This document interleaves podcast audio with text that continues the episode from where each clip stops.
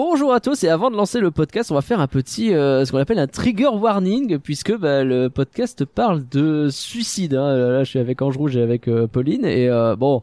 Alors c'est un film, l'ambiance elle est un petit peu chelou, mais c'est une comédie musicale, il y a de l'humour, il y a des machins, donc ça va pas être un podcast de la déprime, mais voilà, c'est un sujet qui peut gêner les gens, donc c'est important de le dire. Et, et pour commencer proprement, Ange Rouge, Pauline, je voulais raconter une histoire vraie. C'est pas hyper glauque, hein, c'est juste un petit peu triste, c'est pour se mettre dans le mood. Parce que j'ai fait un petit peu de recherche et je suis tombé sur un truc, vous allez voir. Alors, vous savez peut-être, mais en France, la mort par pendaison, elle a été abolie donc à la euh, Révolution. En, en 1789 et avant ça eh ben il y avait euh, tout un il y avait un type en fait qui était chargé de s'occuper des corps des personnes qui avaient été condamnées à la pendaison. Et à un moment donné, le type en question, il s'appelait Thierry Lalleur. Bon, c'est tout.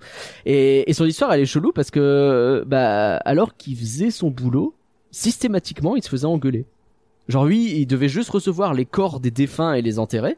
Mais à chaque fois, celui qui ramenait le corps, il venait lui réexpliquer ce qu'il devait faire, euh, genre comme s'il était demeuré ou quoi, alors qu'il a, il a fait ce métier pendant des années, quoi. Et sans tricher là, comme ça. Est-ce que vous, vous avez une idée de pourquoi ça se passait comme ça pour Monsieur Lalleur Oula, pas du tout. Non, mais je crains le pire. tu, tu vas voir. Non, non, mais c'est très, c'est très, c'est tout simplement en fait parce que bah, son travail consistait, son travail consistait à se faire remettre les pendus. Et du coup, bah, il se faisait remettre les pendus à l'heure. Ouais. J'avais raison Quand t'as d'avoir com- peur. Quand t'as commencé à parler des pendus, à se remettre les pendus, j'ai compris où est-ce que ça allait finir. Voilà, merci à tous. Eh, ouais, bah, ouais, ouais, pardon. C'est pour, voilà, mettre une ambiance, un truc un peu plus léger. Je sais pas, là, vos histoires de suicide, là, qu'est-ce qu'on fait Elle est incroyable ton histoire vraie, hein, franchement. Elle est pas du tout vraie, évidemment. Ah bon? Oui, non, sans blague. J'aimerais être un flan. Flan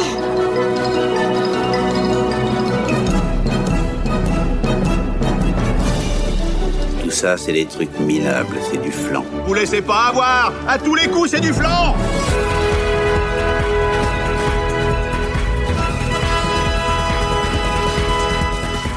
Faut l'animer, le podcast du Label et la Bête, qui est censé ajouter des blagues dans ses textes d'intro, de conclusion, etc. Mais sur une thématique pareille, bah, c'est pas facile, sachez-le. Bonjour, Pauline.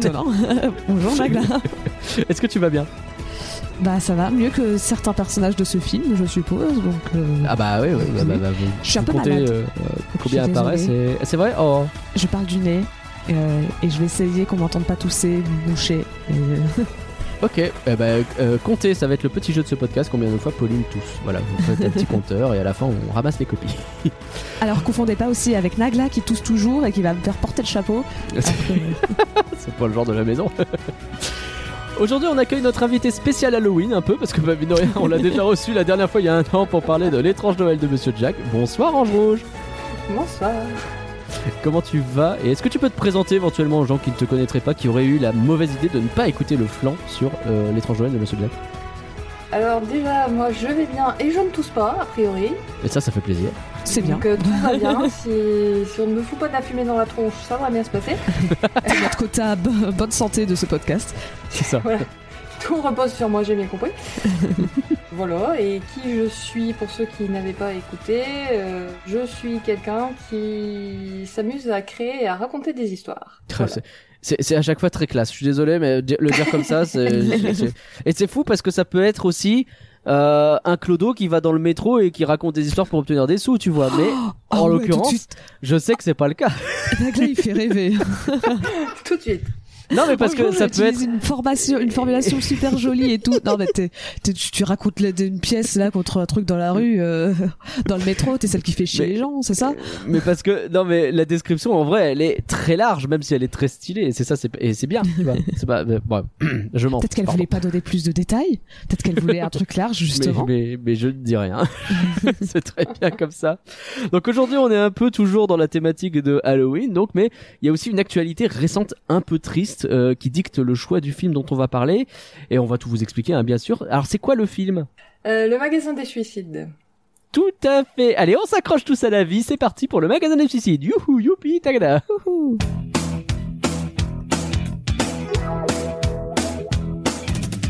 Vous aussi, vous nous permettez de nous rattacher à la vie. C'est super glauque dit comme ça. Non, on va bien. hein. On est un peu malade, mais ça va. ça, tout va bien. Léo va va faire culpabiliser les gens pour qu'ils donnent de l'argent. C'est bonne ambiance faux. dans ce podcast.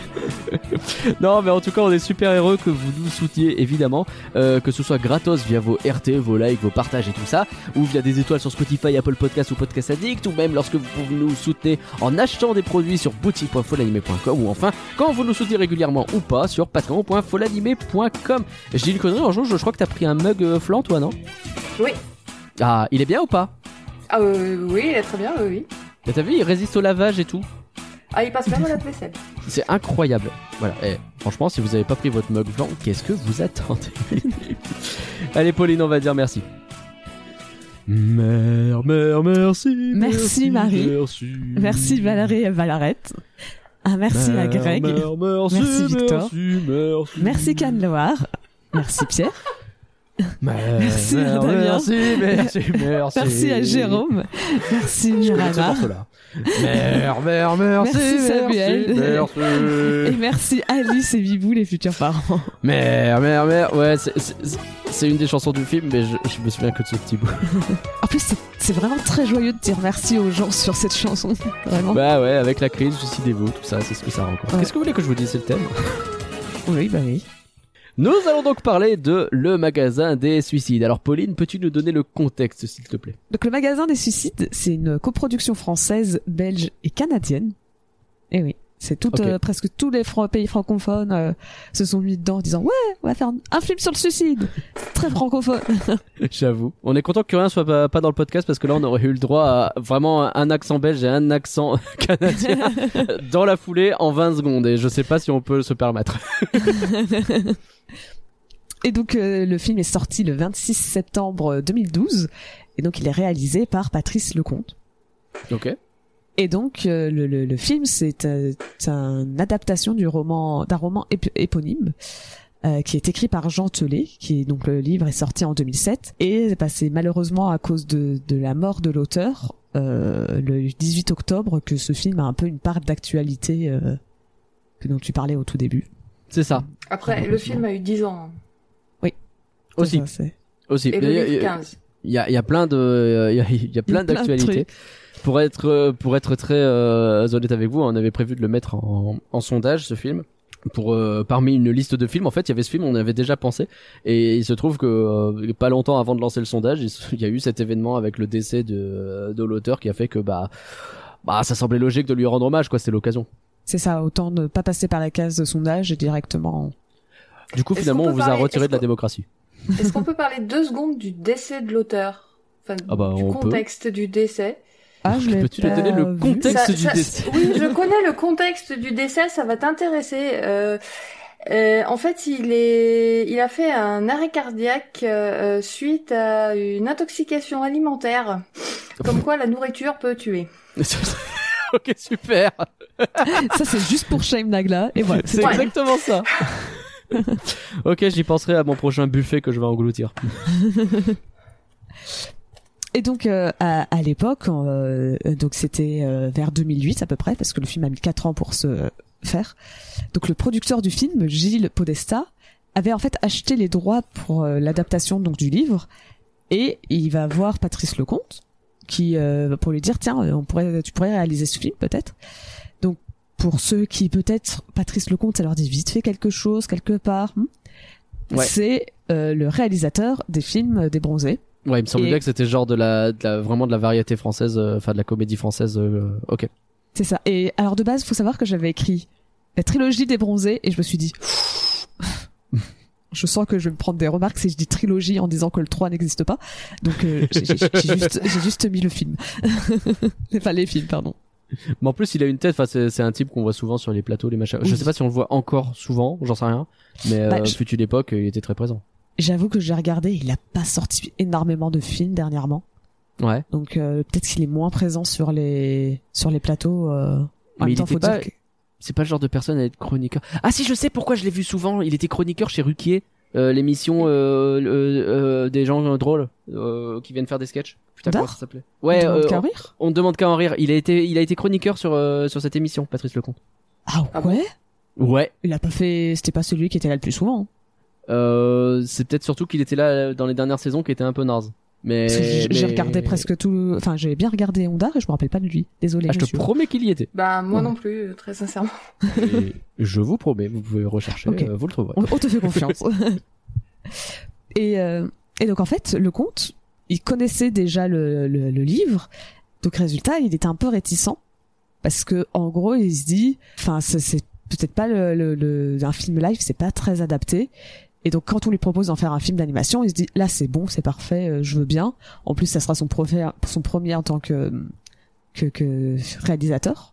Il avait Ouais. jamais fait de film d'animation jusqu'à présent. Et en fait, pour euh, le problème avec l'adaptation live, c'est qu'en fait, il trouvait que le livre ne s'y adaptait pas. Enfin, c'était trop le, le, le sujet de, de, du suicide qui est très léger. En, en prise de vue réelle, ça allait tout de suite rendre le truc très réaliste et presque morbide, alors que dans l'animation, tu peux te permettre de faire des couleurs, euh, de, de, de, de plus jouer, d'avoir un côté plus léger par rapport au, aux prises de vue réelles. En gros, et, et là, je le cite, donc c'est pas pour être méchant envers lui, il disait dans l'idée que euh, seul un réalisateur avec une patte artistique pourrait réussir à, à faire ce film en prise de vue réelle. Donc il a notamment cité Tim Burton et il a dit que malheureusement il n'était pas un Tim Burton. Donc voilà. Ah. C'est lui-même qui a reconnu ne pas avoir le niveau de Tim Burton. c'est pas lui qui s'est jeté, c'est pas moi qui dis ouais franchement c'est une merde. C'est lui qui l'a dit. Bon, si c'est lui, ça va. Il a- on a ça. le droit. Et euh, en plus, il en a aussi décidé d'en faire une comédie musicale parce que, en gros, globalement, il voulait en faire depuis longtemps et s'est dit tiens, c'est l'occasion, c'est maintenant ou jamais. D'accord. Juste, ça le faisait kiffer, quoi. C'est ça. Et après, comme je disais, ça permettait aussi de rendre encore une fois le le le, le film un peu plus léger et, et Ah bah d'éviter que le, le thème bah, du suicide ça soit trop lourd. Et donc, il trouvait que la chanson ça pouvait un peu dédramatiser le, le, le sujet. A- Après, le... déjà dans le bouquin, la musique a une place, euh, a une place particulière, a une place importante en fait dans l'histoire. D'accord. C'est un Donc, bouquin que tu pas- ouvres, il y a de la petite musique, c'est comme les cartes postales de Noël. non. Euh, non, non, mais dans l'histoire, la musique a vraiment un rôle et une place importante. Donc après, c'est pas si déconnant que ça d'en faire une comédie musicale. Ok. Alors, toi, t'as lu le livre, c'est ça? Parce que moi, je l'ai pas Ouais, lu. moi, je, moi, euh, moi, j'ai, je, je, je connaissais l'histoire euh, du, du bouquin en fait, et euh, j'ai, c'est un jour en allant au ciné en, en 2012, sans doute d'ailleurs, euh, où je suis tombée sur euh, les espèces de trucs en carton en 3D qui font les promos des films là, Ah oui. et euh, j'ai vraiment bugué devant. J'ai dit comment ils vont faire? On peut se poser la question, oui, quand on connaît l'histoire. euh. Du coup, forcément, je, je suis allée voir le film. Ok. Marrant. Mais parce que euh, moi, j'ai pas lu le livre. Et alors, j'en parle pas trop dans le contexte, je parlerai peut-être après, parce que comme je l'ai pas lu le livre, je voulais pas trop non plus m'avancer dessus pour le contexte. Mais j'ai cru comprendre qu'ils ont fait énormément de changements sur le, le, le, le livre, notamment pour tout ce qui est de la fin. Oui, la fin, oui, la fin, ça n'a rien à voir. Ouais. donc, D'accord. euh, donc on pourra en parler. Donc, Ah bah je- c'est bien, tu vas pouvoir nous raconter. C'est ça. Donc je suis contente que quelqu'un j'ai qui, j'ai- relu le livre récemment, euh, Parfait. du coup. Parce que moi, c'est, j'ai juste essayé de trouver deux, trois résumés à deux, trois endroits qui racontent la fin, parce que ça raconte beaucoup le début, mais les gens veulent pas spoiler. Je fais, mais spoilez-moi le film, s'il vous plaît, enfin le livre, s'il vous plaît. Et j'ai trouvé un site qui a voulu me le spoiler, mais euh, c'était compliqué, donc euh, je suis contente que quelqu'un ait vraiment lu le livre, histoire d'être sûr de ce que. Et euh, et en fait, euh, si, si je meuble un peu, c'est parce qu'il n'y a pas non plus grand chose à dire sur le film. Ah Euh, ouais. Je vais être honnête, euh, t'as pas t'as pas beaucoup d'infos. Euh, le résultat, je me suis un peu renseignée sur le studio euh, qui fait l'animation. Et en fait, la première information sur laquelle je suis tombée, ça disait que euh, le film s'était fait en 2D traditionnel. Alors bon, euh, traditionnel, ça veut juste dire que c'est un dessin. Ça peut être numérique. C'est c'est c'est c'est c'est c'est juste que tu fais tes dessins pour animer, c'est pas euh, autre chose. D'accord. Sauf que, en voyant le film, à la base, j'aurais juré que c'était euh, pas de la, du dessin traditionnel, mais que c'était donc euh, en cut out, on dit. Donc euh, autrement en français, ça serait euh, animation en papier découpé. Ok. Et, et encore une fois, bah, dans dans ce cas-là, c'est papier découpé numérique. Ouais. Et euh, donc j'en avais pas déjà parlé, mais c'était il y a pouf, bientôt deux ans. Il y a plus de deux ans, pardon. C'est pour la planète euh, sauvage. Planète sauvage. Oh la vache. Ah oui. ouais. Non mais en fait Ouais. ça a bien fait penser donc c'est pour ça que bah, Ouais. je me je- quand je- quand j'avais revu le film euh, je- j'avais repensé à ce que t'avais expliqué dans ce podcast là. C'est incroyable parce que t'as revu, enfin t'as vu ce film à cause de Pauline qui nous avait demandé de le regarder Oups. et donc du coup comme on était ensemble à ce moment-là en train de le regarder, Euh, c'est pour ça que tu l'as. C'est La pour ça qu'elle m'a détesté après. C'est ça. Mais je l'ai maudit hein, de m'avoir fait regarder ça. hein. Bon, on- Après, moi, je t'ai eh, pas fait regarder. Hein. C'est c'est Nagla oui, qui t'a non, fait mais pas regarder. toi, mais euh, oui, oui, tout à fait. À la fin, c'est de ma faute. Hein. Et donc, pour expliquer euh, ceux qui savent pas ce que c'est, l'animation en, en, en cut-out, c'est euh, un peu comme les marionnettes que vous faisiez peut-être à l'école. Quand vous étiez petit, euh, c'est euh, on vous met des, des punaises dans l'idée ou des, des, des trucs comme ça au niveau des articulations sur un, un à des marionnettes en papier et donc euh, ça permet de faire bouger euh, ces personnages et un peu comme de la stop motion, on fait des photos. Et Ouais. dans le cas donc de, de l'animation euh, en papier découpé sur enfin je, je préfère mieux dire cut out parce qu'en français ça fait vraiment très euh, pa- bah, papier alors que aujourd'hui c'est surtout utilisé en numérique euh, c'est euh, bah on prend une image et on va lui mettre euh, on va la transformer en marionnette histoire d'éviter euh, un peu comme de la 3D dans l'idée si vous voulez c'est-à-dire vous avez un personnage et vous allez pouvoir le faire bouger petit à petit euh, soit comme une marionnette euh, euh, ses articulations D'accord. et euh, c'est juste qu'il n'y a pas besoin de faire de photos dans ce cas-là puisque c'est directement tout en numérique. Oui, bah oui, forcément. J'ai trouvé que le, le, le studio qui est responsable de l'animation, alors je, je vais dire son nom parce que Nagla, je pense, va bien aimer le petit Ah. le, le jeu de mots. C'est Oh. tout en cartoon. J'aime bien. C'est vrai. Pardon. La vache, je suis prévisible. Oui. oui. Ah, super. En fait, il se spécialise à la fois dans le dans le, le- le traditionnel et dans le cut-out. Alors là, j'ai commencé à dire, hmm, donc peut-être qu'effectivement, c'est pas que du traditionnel, et peut-être euh, j'avais peut-être raison. Et j'ai regardé le directeur de l'animation, ainsi que plusieurs animateurs. Je suis allée stalker leur euh, LinkedIn, et c'est marqué qu'ils qu'ils travaillent dans, dans que ils se spécialisent dans le cut-out. Sur le film, ils ont fait du cut-out. Ah, Aujourd'hui, ils enseignent ça. euh, je sais pas si euh, peut-être qu'il y a un mélange un peu de de de, de- entre les deux techniques. Il y a peut-être effectivement un, un peu de, de, de traditionnel. Euh, on peut par exemple aussi, t'as as par exemple la voiture qu'on voit dans le moment dans le film qui est elle en 3D. Donc on voit qu'il y a plusieurs mélanges de techniques. Donc peut-être qu'il y a à la fois du traditionnel et euh, du cut-out.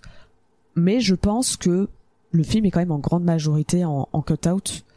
Euh, de ce que à la fois j'ai cherché et en ressenti Hmm. que j'ai eu devant le film donc c'est ça un peu qui donne son côté particulier D'accord. D'accord, bah c'est hyper intéressant. et grâce, enfin, avec tout ça, le film a un budget de 11,6 millions de euh, d'euros, pardon, en France, Quand même. hein. qui est quand même un sacré budget. C'est, Bah par exemple, ouais. j'ai comparé, c'est plus cher que Avril et le Monde Truqué, dont on avait parlé à l'époque, Ouais. qui était déjà cher. Oh, il y a un petit moment, oui, mais oui. Bah, à peu près en même temps que la planète sauvage. À peu près C'est- même temps, oui, oui, c'est oui, moment, oh, on retourne deux ans en arrière. Tout à fait.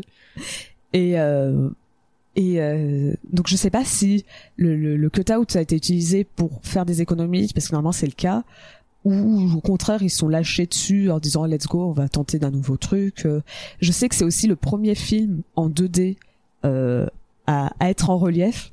Donc, en gros avoir des lunettes 3D où tu peux le voir euh, au cinéma en 3D. Sauf Ah, ils l'ont sorti en dis- 3D Ouais. Oh, ouais. Parce que si, si je dis c'est le premier film 2D à être, vu en tro- à être visible en 3D, très c'est un bizarre. peu bizarre. c'est très bizarre, ouais, C'est- oui, effectivement. c'est. Le, le- le D'ailleurs- principe de la 2D en relief, euh, mais maintenant que tu le dis, parce que là j'ai ressorti donc la musique de, de- de- que j'ai essayé de chanter en merci, c'était un scandale, euh, et, et, et je vois effectivement des trucs où je me dis effectivement il doit y avoir des effets de 3D qui doivent fonctionner là-dessus. Mm. Bah, c'était à peu près le moment, tu vois, 2012, c'est le moment où la, la 3D commence un peu à se développer au cinéma. Et là, en fait, c'est le premier film 2D à être directement pensé pour être fait en, en relief. D'accord. Par rapport aux autres où c'est après coup, quand le film est sorti, ils se disent tiens, on va appliquer un truc. Là, ça a directement été pensé pour ça. Ok. Donc c'est peut-être ça aussi qui a fait augmenter un peu le budget, je sais pas. Mm. Mais donc euh, avec son budget de 11,6 millions d'euros, ah bah, ça va être dur d'être rentable. Et effectivement, le film fait 267 000 entrées. Ah, ouais. Je- je- alors personnellement, je déteste le système d'entrée. Voilà, c'est mon instant coup de gueule. Ah bah sait oui, pas à quoi ça correspond. on peut pas savoir à tu quel vois. point ça. Oui, oui, bah oui. Si tu vois le nombre de fois, tu vois, Hum, ça fait tant d'entrées, tu fais Ouais. super. Est-ce que c'est c'est c'est beaucoup? Est-ce que c'est pas beaucoup? Euh, Alors, j'ai vu sur un site euh, ça- ce, ce le film en enfin le ses entrées en box office, ça correspond à peu près à 2 millions 150 000 euh, alors c'est quand même marqué en dollars Ok. Chelou. mais je je sais pas si c'est vrai ou pas c'est c'est ça pourrait Après- être faire un équivalent et c'est assez que- crédible comme t'as des systèmes de subvention de toute façon dans tous les sens, hein, le cinéma français c'est comme ça que ça fonctionne. Oui. C'est pour ça qu'il y a une chronologie des médias et tout ça. Il y a tout un système derrière euh, très puissant qui fait que euh, la fameuse, ce qu'on appelle l'exception culturelle française finalement. Je pense que en vrai, pourquoi on calcule en entrée? Parce que c'est aussi ça qui détermine euh, à quel point les subventions sont justifiées ou pas. Oui, peut-être, En oui. vrai, euh, justement, on préfère calculer en entrée à quel point les gens ont été touchés par le film plutôt que dans le pognon généré. Une idée un peu plus euh, partage de la culture que euh, mercantilisme pur, je ne sais pas. Peut-être que peut-être que je divague complètement, mais c'est ce qui me vient à l'esprit quand je pense à ça. Peut-être, c'est vrai. Mais comme s'il n'y a pas d'équivalent, j'ai déjà cherché, euh, je sais plus quand, pour voir une entrée, ça fait combien en box-office. Ouais. Et Bah, c'est je sais pas, si personne s'est posé cette question ou quoi. Mais euh, c'est personne qui a répondu Bah, à ma puis- question. Donc, euh, D'un autre côté, une entrée à Aurillac et une entrée à l'UGC Léal, je peux dire, c'est pas le même prix. Ça, je ah bah ça. le confirme, c'est vraiment pas le même tarif. Donc, euh, compliqué de faire un équivalent, même si j'imagine qu'une moyenne doit, doit exister. Mais donc bon, tout ça pour dire que que ça soit avec les entrées ou que ça soit avec le box-office, on peut voir que C'est pas rentable. très loin d'être rentable même. c'est Ok. et donc bon. Euh, après sur Rotten Tomatoes, ah, parce qu'il y a un Rotten Tomatoes, j'ai pas de Il y a un consensus. Rotten Tomatoes. Ok. Il y a pas de consensus, mais il y a un gain Rotten Tomatoes. On a 71% d'avis favorables chez les critiques, Ok. 49% d'avis favorables pour les spectateurs. Oh la vache. Et je pense que c'est l'une des fois où on a un plus grand écart pour Ouais, Flan. Et, euh, et donc le film, il fait pas vraiment consensus. Donc euh, ça va être fun de parler de ça. Bah, ça va être rigolo, on va en discuter, on va voir un petit peu ce qu'on en pense. Merci, Pauline, pour ce bon contexte. Est-ce que t'avais, euh, Ange Rouge, un truc que tu voulais ajouter, un truc qui te vient à l'esprit ou quoi, ou, ou pas du tout? Euh, non, là, tu, euh, c'est, pas du tout. euh, Parfait. Bah, c'est pas grave, euh, ça viendra, je n'en doute pas une seule seconde. Alors, en résumé, le magasin des Oula. suicides, bah, c'est l'histoire d'un petit con. Hein. Il sourit tout le temps, il est heureux là, et franchement, tu veux lui mettre des tartes. Mais à la fin, il devient le meilleur personnage du film parce qu'il a une idée géniale. Et si on ouvrait une crêperie? Bah oui. Et d'ailleurs, je vous pose la question là maintenant. Tu sais quoi? Vas-y, on arrête le podcast et on ouvre une crêperie. Vous êtes chaud? Oula, pas du tout. Ok, super. T'as jamais vu Cauchemar en cuisine? ok, j'avoue. Désolé, mais moi j'ai vu Cauchemar en cuisine, le nombre de fois où t'as des gens qui se disent ouais, mais on peut faire un truc, c'est super simple d'avoir un restaurant, puis tu vois au bout d'une semaine ça se casse la gueule et ils ont peut-être tous les produits qui sont périmés, ils savent pas que c'est Bah dégueulasse, ça va, et une ils ont cinq crêperie, clients. tu prends du lait, tu prends des œufs. Oui, bah.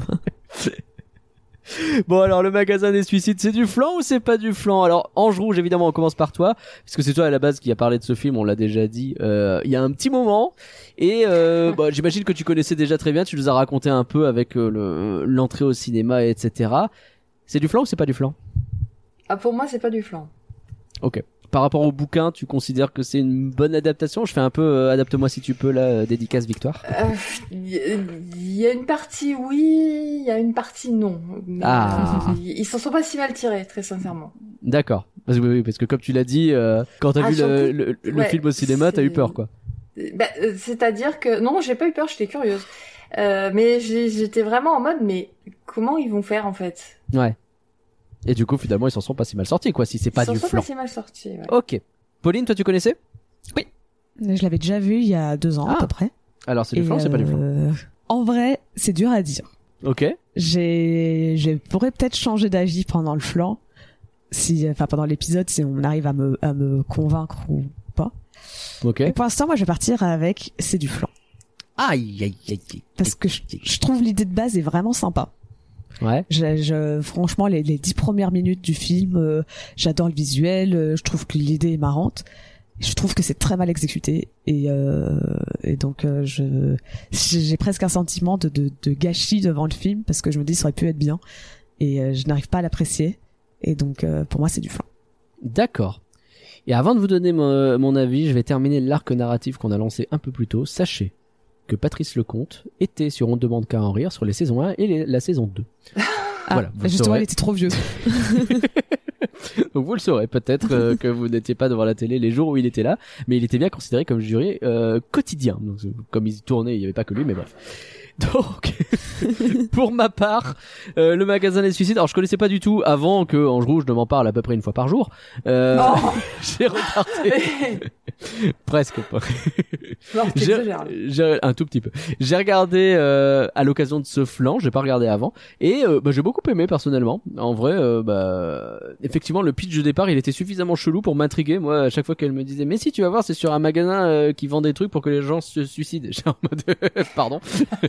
Et en fait, ça s'est pas démenti, j'étais plutôt agréablement surpris par le ton, les personnages, les chansons et en vrai, j'ai passé un super moment. Donc c'est pas du flanc pour moi, Pauline, tu es en minorité ce soir. Mhm. Tant pis. Mais pour vous aider à déterminer si le magasin des suicides c'est du flan ou si ce n'est pas du flan, eh ben parlons-en plus en détail. Avec la crise qui vous défraie,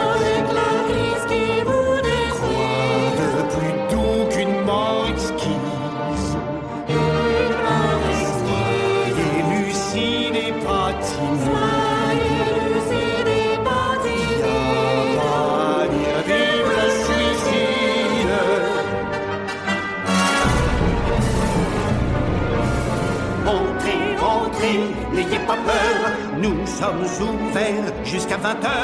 Tout est rapide, rien n'est trompeur, vous faire mourir, c'est notre bonheur. Si ça vous coûte le premier pas, n'oubliez pas que nous sommes là pour vous aider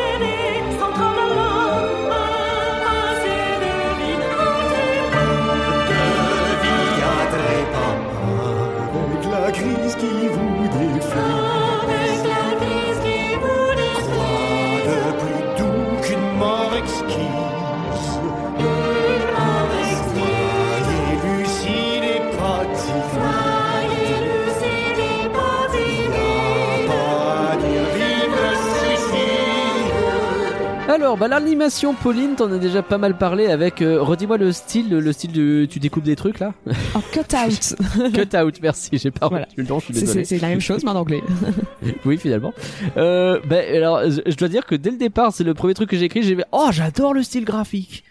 C'est très original, au moins ça change et euh, je sais pas, j'aime beaucoup. Mm. Et c'est marrant, je me souviens pas avoir dit ça pour la planète euh, sauvage. Ah, parce que il y a plusieurs sous-genres. C'est comme dire, tu vois, de la stop motion. Où techniquement, tu peux avoir de la, des marionnettes, de, de la Ouais. stop motion en pâte à modeler. Bah, c'est la même chose. euh, Oui, bah oui. Et c'est encore pire, techniquement, euh, euh, des films euh, comme euh, Azur et Asmar, c'est aussi considéré comme euh, comme de- du cut-out. Tu, tu vois, c'est t'as plein de sous-genres dans le cut-out. C'est c'est c'est c'est très large. Donc euh, Oui. Mais oui, je comprends. Le film est très beau. le, film est quand, ça. est quand même hyper chouette et euh, et je sais pas moi je, je ces personnages je m'y suis hyper attaché en fait ne serait-ce que euh, sans même parler de de de, de leur personnalité de ce qu'ils racontent et tout ça ne serait-ce que par leur design ils sont tous euh, tu sais ça fait penser un peu à ces parodies euh, ces des, des traits très forcés des choses comme ça qu'on pourrait voir sur euh, un petit un, petit côté Montmartre tu vois ce que je veux dire? Type Oui. qui vient tu te, tu te mets tu t'assieds devant lui il va te dessiner avec un gros pif ou je sais pas trop quoi c'est un peu ça que j'ai l'impression de voir Oui, Moi après ça m'a plus, euh, moi ça me fait plus penser à une euh, une BD en fait, le style. Ah oui, aussi ouais, j'avoue. Petit côté euh, petit côté BD, pas désagréable non plus. Et, euh, et et tout ça est servi au milieu de décors que je trouve mais trop beaux. Les, Alors- les... ouais, Pour les décors, faut savoir que c'est vraiment un studio à part qui a fait les décors. d'accord. Donc euh, c'est c'est c'est je pense pour ça que les gars ils se sont donnés à fond en disant let's Ah, go, mais- on va tout donner, on a que ça à faire. Mais puis ils sont vraiment trop chouettes quoi parce que bah tu regardes le fond euh, etc. Tu sais moi la, la petite rue avec le magasin au fond qui brille euh, de toutes les couleurs alors que la rue est noir et blanc hein, finalement. Euh, Enfin les détails qu'il y a ils, sont trop chouettes quoi. T'as à un moment donné t'as t'as toute une séquence où le gamin il est dans un bus et du coup tu vois pas mal de la ville. Euh, la ville elle est chouette quoi. Bah, elle donne pas envie de bah elle donne envie de se prendre c'est le cas du c'est le principe du du sujet mais euh, elle est chouette quoi. Bah, cla- clairement, moi, je sais que si je l'ai vu la première fois il y a deux ans, c'était vraiment pour son côté, pour l'animation, pour le visuel, parce que je, bah, je connaissais le, le nom en soi, ça m'intriguait quand même, certes, mais Ouais. c'était vraiment quand je voyais les images, je faisais, oh, il a l'air vraiment d'avoir une patte à lui. euh, les designs des personnages sont vraiment sympas. Ouais. Et, euh, et donc, euh, ouais, je comprends totalement. Euh, j'ai- j'ai- comme toi, j'ai totalement accroché. Alors, j'ai vu quelqu'un dire ça, et franchement, euh, maintenant je vois plus que ça. Il Ouais. disait que, que, que le père, il ressemblait un peu au père de la famille Adams. Oui, totalement. Et, et quand il m'a dit, quand j'ai quelqu'un a dit ça, ça. j'ai fait. Et alors, Oh, mais oui. En fait, ça va même, euh, enfin, oui, c'est, on a l'impression de ça, euh, mais à l'occasion, euh, regardez la tronche euh, de celui qui le double. euh, alors, j'ai mangé son nom. Euh, Bernard Allan Ber- euh, ouais, Bernard Allan. Et en fait, il a un peu la même bouille aussi. Ah, j'avoue ouais que je ne connais pas sa tête. Autant sa voix, je la connais. Et bah, vite, va chercher. Donc, il va chercher. Putain, je recherche sa tête et euh, j'ai Ok, bugué parce que j'y suis tombée dessus euh, tout à l'heure et j'ai dit mais j'ai en fait oui effectivement depuis enfin il ressemble vraiment à Gomez Adams et là euh, je me suis dit mais mais lui aussi en fait Ah oui, c'est le même avec sa petite moustache là. c'est incroyable. Où je l'ai vu ce type? Je le connais. Sa voix, en tout cas, elle est connue. Là, c'est Sa tête qui me. J'ai l'impression de l'avoir vu dans un dans un, un truc genre euh, un, un De Funès. Je sais pas s'il est si vieux que ça. Euh, il a 73 ans, donc il est probablement si- si vieux que ça. Hmm, Possible qu'il a été contemporain de De Funès, effectivement. Ah, il a fait énormément de théâtre. Voilà, c'est le moment où euh, je vais prendre du temps à regarder ça parce que voilà. Et donc pour ceux qui peut-être ce nom veut leur dire pendant qu'ils cherchent, pour ceux où le nom dit peut-être quelque chose, euh, Bernard Allan en doublage, euh, c'est lui qui fait euh, la voix de Panoramix dans les films Astérix plus récents. Euh, il fait Clopin dans le Bossu de Notre-Dame. Pour les fans de parcs d'attractions, il fait euh, le, le, le comment s'appelle? Le l'hôte? Le, le, le fantôme, je sais pas, je sais pas si c'est le fantôme ou pas Mm. dans le euh, dans Fantôme Manor, la voix qui vous parle dans l'ascenseur, euh, c'est lui. Trop bien. Ah, c'est lui. Mm. Et alors, Eureka, excusez-moi, j'ai trouvé, et effectivement, j'ai compris pourquoi sa tronche me rappelait ça. Dans Il était dans On doit Hibernatus. qui arrive. Non. il était dans Hibernatus et c'est l'hiberné. C'est le mec qui se réveille, etc. Il a la moustache et tout. C'est pour ça que j'ai reconnu sa tête. Je connais pas. Voilà, voilà, très bien. Ah, Bah, si, euh, oui mais euh, c'est parce que t'es trop jeune mon petit que nous nous sommes vieux de, le- voilà. de, de Funès. Il est trop bien, il est trop bien. Et à un moment donné, De Funès, il s'énerve euh, parce qu'il il dit euh, et ça c'est pas c'est pas votre mère, c'est pas n'importe quoi, c'est ma femme et elle s'appelle Edmé. Elle s'appelle Edmé. Elle s'appelle Edmé. Ah, Edmé. Edmé. Voilà, pardon. J'adore Ah oui. euh, j'adore j'adore De Funès. J'ai envie de revoir tous les De Funès en ce moment. ouais mais. Hibernatus c'est quand même pas ce qu'on a fait de mieux hein.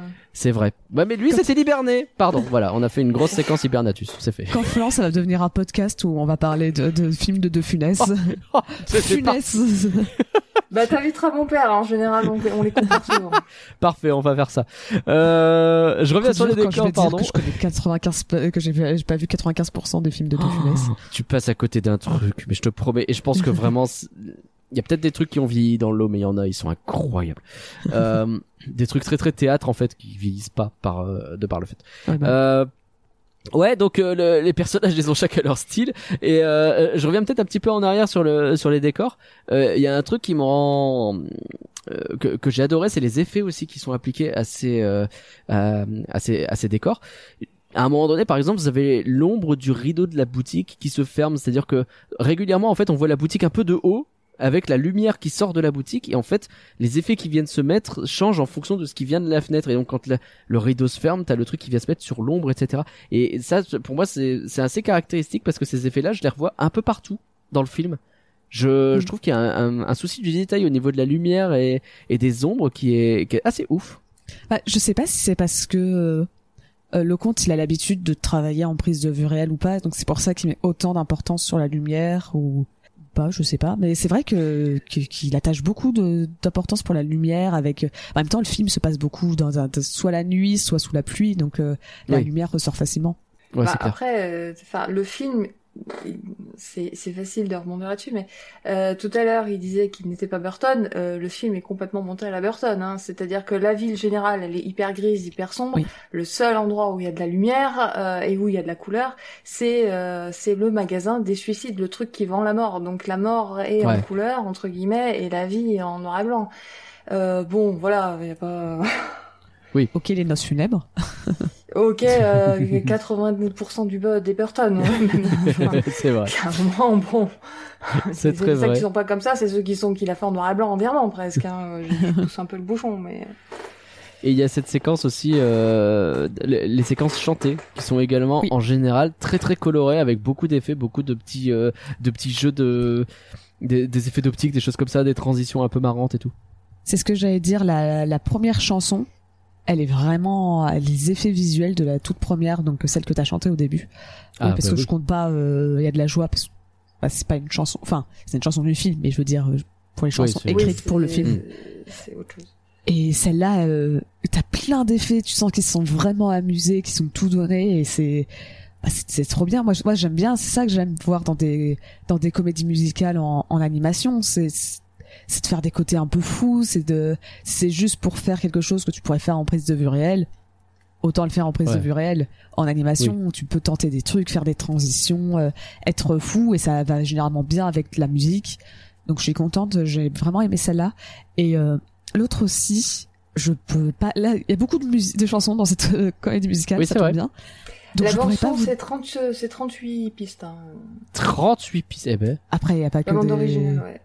Il n'y a, pas que, des les- y a chansons, pas que mais- les chansons, mais la, la bande originale, c'est 38 pistes. Ouais. Eh ben. mais il me semble qu'il doit y en avoir bien 10, hein, je pense, de chansons, un truc comme ça. 9 ou 10, Oh, j'avais oui. vu. Et euh, donc, ça doit être genre la quatrième, cinquième, je sais pas, mais c'est la chanson euh, que les parents chantent juste après, euh, quand ils sont un peu déprimés. Et euh, chacun dans, le- dans leur coin sont en train de se dire, bah, euh, ah, peut-être justement penser à suicider directement. Et, euh, et pareil, t'as des, Ah, des, oui. des, des, des effets de montage, euh, Ouais. euh, notamment quand c'est la mère qui chante ou euh, elle, elle s'imagine mourir et, et tu vois la manière dont elle s'imagine Ouais, mourir et ça rend, euh, ouais. ça rend Je vraiment pense bien. que c'est le duo, euh, ce qu'ils appellent le duo de Lucrèce et Michela. Ça paraît logique effectivement. Ça paraît logique. J'arrive pas à retenir leur nom d'ailleurs. Hein. Je... Alors- c'est facile, il y a, il y a- il y a une raison au nom, de, au nom Oui. dans le film. Ah d'accord. C'est que des noms de tous les noms, enfin des personnages principaux, euh, même pas que principaux d'ailleurs, sont des noms de suicidés célèbres. Let's go On reste sur la bonne ambiance, bien entendu. Restez connectés à la radio au flanc. On enchaîne très vite avec... D'accord. Des suicidés Ouais. célèbres. Des Ouais. suicidés célèbres. Alors faut les, alors il y en a que, il y en a qui sont assez évidents en fait. C'est, alors dans le livre, c'est, ils les détaillent un peu, enfin ils en détaillent certains, heureusement. D'accord. Euh, Alan, euh, Pour Alan c'est- Turing, c'est pour Alan Euh, Turing. Ah. Marilyn c'est pour Marilyn Monroe, Marilyn Monroe. Vincent c'est Vincent, Vincent Van Gogh. Van Gogh. Ok. Euh, donc euh, Mishima, c'est pour un écrivain japonais euh, qui s'est suicidé justement en, euh, avec en le se faisant euh, harakiri, ouais. Ok. Donc, C'est pour ça que- Ah. un- ils alors, il s'est quand même, ça, cet enfoiré s'est quand même suicidé un 25 novembre. Voilà. Ah, c'était pour bon anniversaire moi. Rouge. C'est pour ça. Et euh, Luc, euh, Lucrèce. Lucrèce c'était euh, une romaine il me semble quelque chose C'était comme une ça. romaine, ouais, voilà. Et euh, Ernest, donc le fiancé de Marilyn à la fin, c'est pour Ernest Hemingway. Ah. D'accord. Et ben voilà, vous avez tous rem- rempli votre suicide Dex. Euh, ça fait plaisir. C'est la vache. Vraiment, de- on est sur. Je vous promets, le film, il est rigolo. hein. On va parler de l'humour un peu plus tard. mais, mais c'est ouais, c'est le thème quoi. Le thème, c'est ça. Donc. Effectivement, t'en as parlé, le contraste entre la vie grise et le magasin des suicides, c'est hyper coloré, joyeux, etc. C'est trop cool. Euh, Il y a un autre truc que j'ai noté aussi pour terminer sur l'animation. Euh, Il y a une scène avec la voiture musicale, je vais appeler ça comme ça. Ça bouge énormément dans cette scène. A- Je, je trouve qu'il y a, le, le film est assez généreux en effets, en mouvement et en choses comme ça. Et alors dans cette scène, donc euh, vraiment ils mettent, il y a une voiture qui se met à côté du magasin qui va mettre la musique à donf et t'as tout le magasin qui commence à, à avoir les vibrations euh, comme s'il y avait un tremblement de terre. Mais tout bouge dans le magasin quoi. Ils se sont lâchés. Bah, justement, je pense que c'est pour ça l'avantage d'être euh, en cut-out, c'est que tu refais pas de dessin à chaque fois. C'est Ouais. presque comme la 3D, comme je disais à ce moment-là, c'est t'as des objets et auxquels t'as un petit squelette en mode c'est une petite marionnette, même si c'est juste euh, un truc qui va rebondir, bah il a un petit os qui lui permet de, de faire un tout petit peu bouger. Et donc je pense que c'est pour ça que tu peux te permettre justement de tout faire sauter. C'est- C'est c'est- c'est plus facile que tout redessiner un par un en faisant pff, ok bon Ouais, là faut que je le redessine en montant euh, alors que là c'est c'est comme euh, c'est- comme je sais pas j'essaie de trouver une comparaison mais euh, bah c'est comme si vous prenez un papier et que vous le vous le levez et puis vous le redescendez c'est beaucoup plus simple et c'est de les Ouais. Comme si tu mettais genre tous tes éléments sur une feuille et puis t'as juste à bouger la feuille et puis d'un seul coup, vous, vous, vous, tout est en train de se décaler dans le truc. quoi. Je vois ce que tu veux dire. Bon, en tout cas, il y a, y a- il y a un taf assez énorme qui est fait et j'ai beaucoup apprécié en termes visuels. On peut peut-être passer au thème abordé, au scénario, si ça vous va. oui Bon, alors le- la première question qui m'est venue à l'esprit parce que je, je aujourd'hui encore, je pense être assez incapable de répondre. Bon, je pense qu'on est d'accord pour dire que c'est pas pour les enfants ce film. Le- le- Ça dépend à partir de quel âge. hein? Déjà, je crois qu'il est déconseillé au moins de 12 ans, de mémoire. C'est ça. Ça me semble pas déconnant. Euh, voire, euh, un peu plus. Ouais, je pense aussi, ouais. Mais le et- film, en gros, il, il vise les 12-14 ans. Et euh, en fait, dans certains très pays, c'est dans certains pays, euh, le film, il était plutôt aux alentours de 15-18 ans. d'accord. Et euh, à l'inverse, t'as d'autres pays, genre le Canada, qui ont mis le le le, le, le- le logo euh, PG. Donc euh, PG, c'est, euh, me semble que c'est genre 10 ans, 7, 7 Ouais. 8, 10 ans, un truc comme ça. C'est vraiment euh, PG, c'est les enfants. Ah oui. Euh, ok. Donc euh, donc pour vous donner une idée, quand même. Hein. Personne est d'accord, quoi. c'est ça, c'est c'est un peu, euh, c'est un peu, euh, chacun Et fait. En fait, il est pas facile à classifier ce film parce que c'est le thème abordé qui est problématique. Il y a pas de. ah non, pardon, j'ai dit j'ai dit 10 ans. PG, c'est c'est tr- c'est moins de 13 ans, pardon. D'accord, c'est c'est déjà un peu C'est plus. déjà un peu c'est pas, enfin, c'est pas que le thème. Il y a, il y a des images euh, qui sont quand même assez violentes, notamment Oui, c'est au vrai, début. c'est vrai. Quand tu vois les gens qui tombent des, enfin, qui se jettent par les fenêtres et qui tombent comme si c'était de la pluie, sauf que c'est des corps de personnes qui se jettent par la fenêtre. C'est vrai. Ou que t'as l'autre avec qui se, que tu vois littéralement mourir avec son sac sur la tronche. Ouais, et ben c'est celle-là, je trouve la mort la plus Ah, graphique J'avoue, de loin. elle est, elle est glauque, ouais. ouais. Parce que tu as un moment où tu vois son point de vue en train de suffoquer à l'intérieur de son sac et on voit la buée qui est en train d'apparaître dessus. Et en Ouais. plus, il met du temps à mourir parce que l'on le voit plusieurs fois, ça coupe et ça revient pour lui pour montrer que, bah Bah, voilà, il est toujours pas mort, il est toujours en train de galérer. Celle-là, euh... J'avoue qu'elle est pas simple. J'avoue qu'elle est vraiment pas simple du tout cette ch- cette euh, cette mort là. Et, et globalement, je, je- est-ce qu'il existe un compte? Est-ce que vous avez regardé? Parce que je, je, je pense que ça doit exister quelque part du nombre de personnes qui y sont butées à l'écran euh, dans ce film, qui se butent eux-mêmes d'ailleurs, hein, puisque c'est le principe. Non, je pense pas que ça- je pense pas que tu puisses le quantifier justement à cause de ceux que tu vois se jeter en quantité assez astronomique Ouais, au c'est début. vrai. Ça me paraît compliqué de savoir exactement. euh, Enfin, alors faut voir que ça à faire quoi. Je- Parce que même au-delà de eux, t'as quand même énormément de personnages qui te sont présentés, qui sont caractérisés et qui disparaissent quoi et que tu vois disparaître d'une façon ou d'une autre. Il va voir un petit vieux dans un lit il meurt il va euh, des, des clients qui viennent et qui hésitent etc il y en a certains qui sont hilarants en plus hein, et qui hésitent et qui finalement bah tu les vois terminer le travail entre guillemets. Euh, le Bah après y en c'est a comme, plein comme, il, comme il comme il dit comme euh, le- les, les deux proprios disent en fait euh, normalement les, les les clients sont pas censés revenir. oui c'est Oui. vrai. Vrai, Eh vrai. oui, Eh oui. donc du coup t'es obligé d'en présenter plein c'est chiant ça pour t'es le obligé. voilà c'est ça. C'est, je sais pas, c'est. Alors donc pas pour les enfants, ça c'est sûr.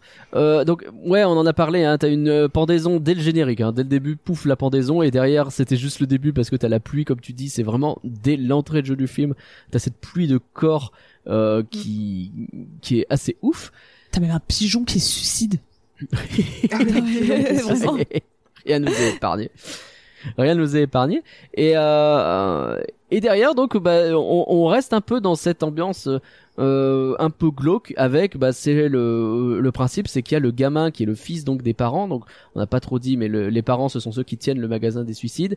Ils ont deux enfants déjà qui sont complètement dans le même mood que la famille hein. c'est la, la première chanson du film vous voyez la fille qui euh, avec la, la corde de pendu autour du cou. C'est très perturbant de voir une gamine avec une corde de pendu du autour du cou. Ouais, en plus elle sourit elle a l'air contente T'as aussi le fils qui est en train de limer ses lames de rasoir pour être sûr que ça coupe bien. euh. Ouais. Il a l'air tout heureux en plus. Sans oublier la pendaison, c'est sa passion. Rien que d'y penser, j'ai le frisson. Euh, je me suis dit que c'était pas un podcast qu'on allait lancer du coup. C'est ce que j'allais dire, c'est un nouveau. La nouvelle Vraiment. tagline. On va pas le faire. Euh, y a pas à dire vive le suicide, ça chante ça dans tous les sens. Euh, vraiment, c'est j'ai j'ai commencé en me disant ah tiens ça chante. Ah ouais ça chante ouais. Bah putain. Et t'as un espèce de tableau avec tous les gens morts qui chantent à la fin, qui reprennent à la fin de la première chanson quoi. C'est vraiment c'est c'est ouais hardcore. Au moins on te prend pas au dépourvu au milieu du film. Hein. C'est dès le départ tu sais où t'es rentré. Bah, li- limite, c'est mieux. Ça paraît tout de suite. Si t'as quelqu'un qui s'est dit encore une fois, Hmm, c'est un film pour enfants, c'est un film d'animation, c'est forcément pour les enfants.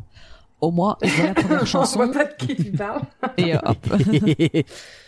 Petit bonjour à Bob Chapek, euh, le responsable de Disney en ce moment, qui a priori a décidé d'être détesté jusqu'au bout. Euh, et il est bien parti pour. En vrai, dis bonjour à beaucoup de personnes. Hein, et, euh, Oui, c'est vrai. Mais le mec de Disney, quand même, normalement, c'est censé être. Qu'est-ce qu'il dirait tonton Walt Je te le demande.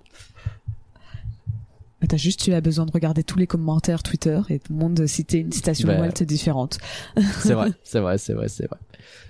Donc non, c'était pas pour les enfants, mais mais hum, et donc au-delà de ça, alors je, je me pose la question, toi qui as peut-être regardé déjà un petit peu les critiques, Pauline, est-ce que c'est pas aussi pour ça que le film il a eu eu un accueil un peu mitigé, le fait que euh, le côté très cru, est-ce qu'il y a pas des gens qui ont juste été choqués par ce qu'ils ont vu quoi? En tout cas, dans les critiques, c'est jamais ressorti. D'accord. C'est- Non, je pense que très sincèrement, quand t'as quand t'as déjà un film même d'animation avec un titre pareil, Ouais. euh, soit effectivement tu connais le bouquin et tu vas le voir parce que euh, bah, le bouquin a cartonné, on va pas se mentir. Hein. Euh, c'est Ouais. sans doute un de ceux, c'est un des plus connus de Telé. Il est même, il a même, il est même étudié certaines fois aller au lycée. D'accord. En français, ouais. J'ai des élèves qui l'ont déjà lu dans ce cadre-là. J'aurais préféré ça que les trucs que j'ai eu.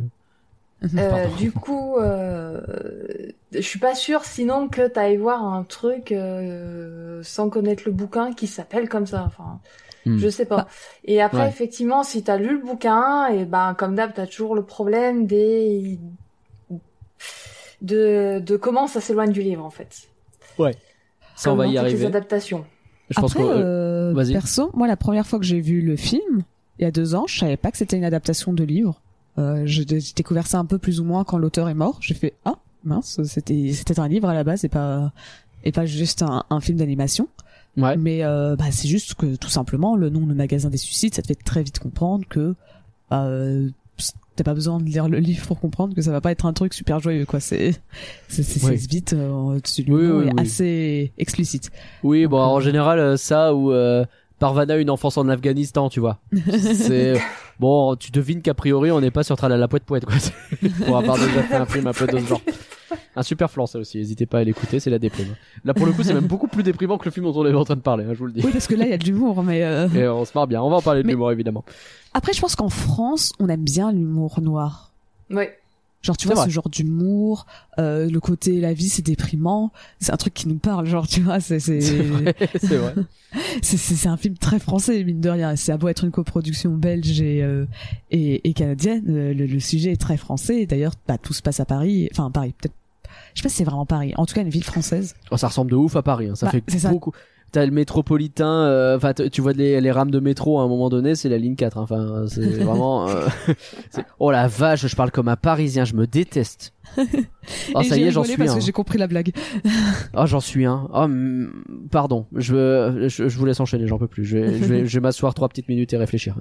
Mais donc tout ça pour dire, je, je pense pas que au final l'humour, tu vois, ça aurait pu. En plus, le fait que ça soit un film de Patrice Lecomte, t'as les gens qui savent, ils, bah, ils, ils ils savent que c'est un, un réalisateur qui a fait les bronzés avant, Ah bah ils ont Euh, regardé Ruquier.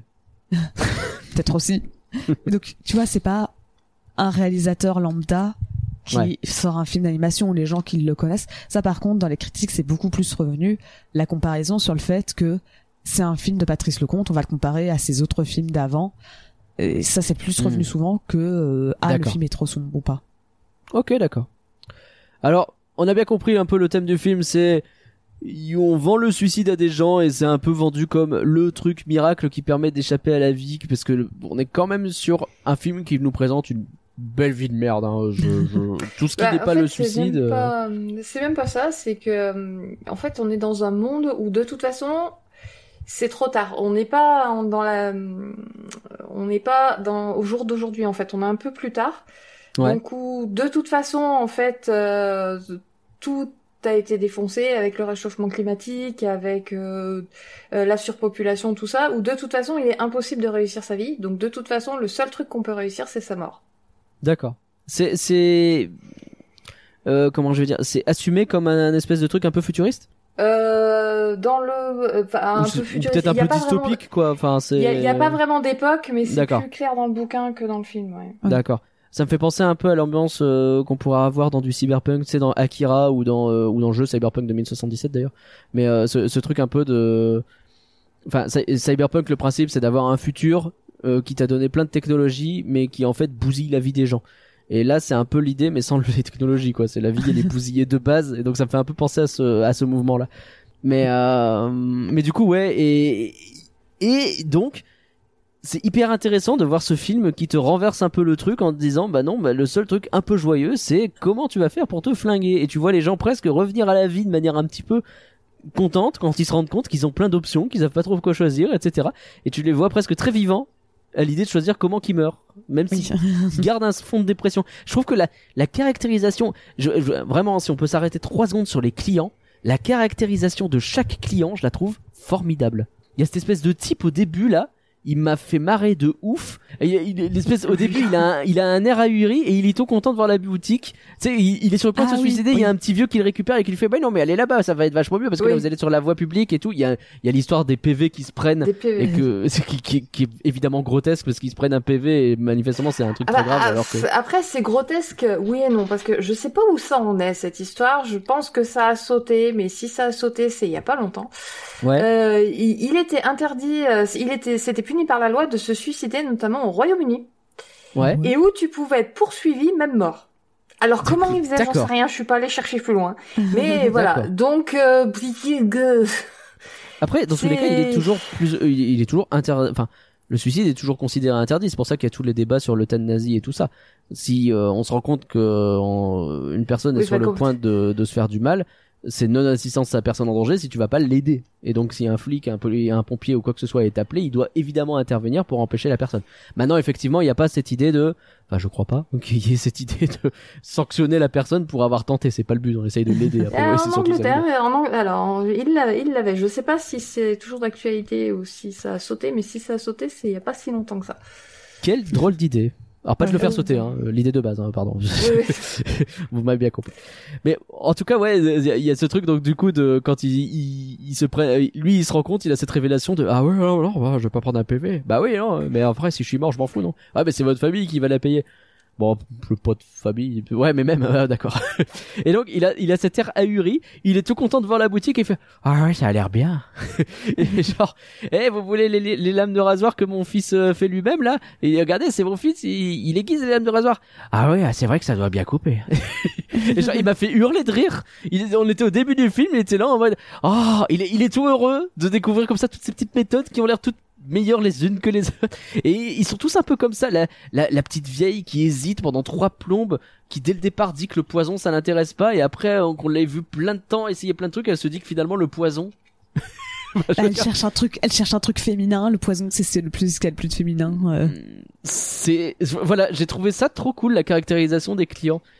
C'est hyper bossé et donc ce fait ce truc de dans ouais dans dans ce monde là il y a à peu près deux types de personnes qui arrivent à kiffer leur life, ceux qui sont sur le point de crever et éventuellement le petit groupe de gamins, c'est tout.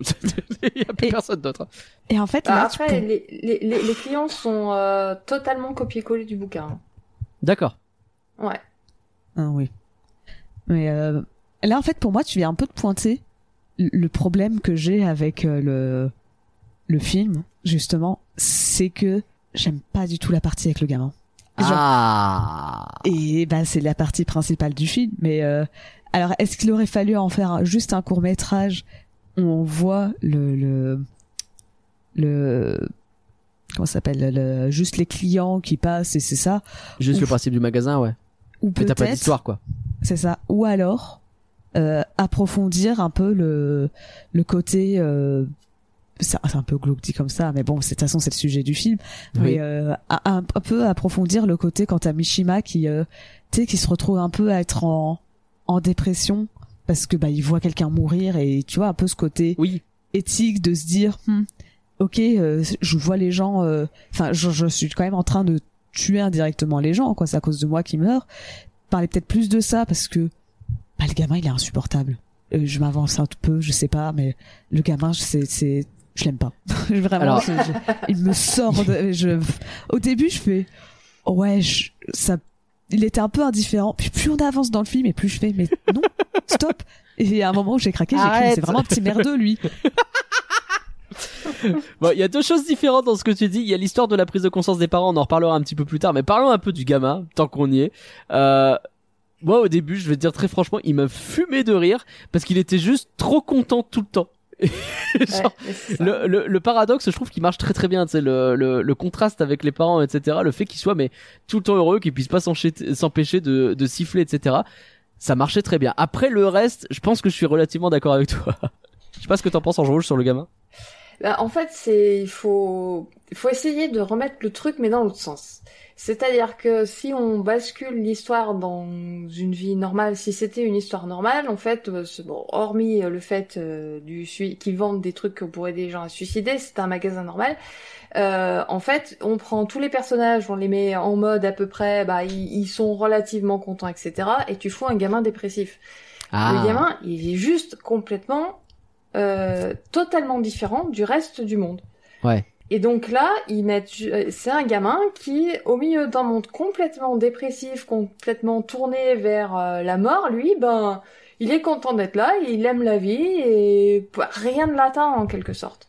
C'est-à-dire, il peut se faire engueuler, il peut lui arriver n'importe quoi, pff, il est content. C'est mon chant en fait. C'est vrai.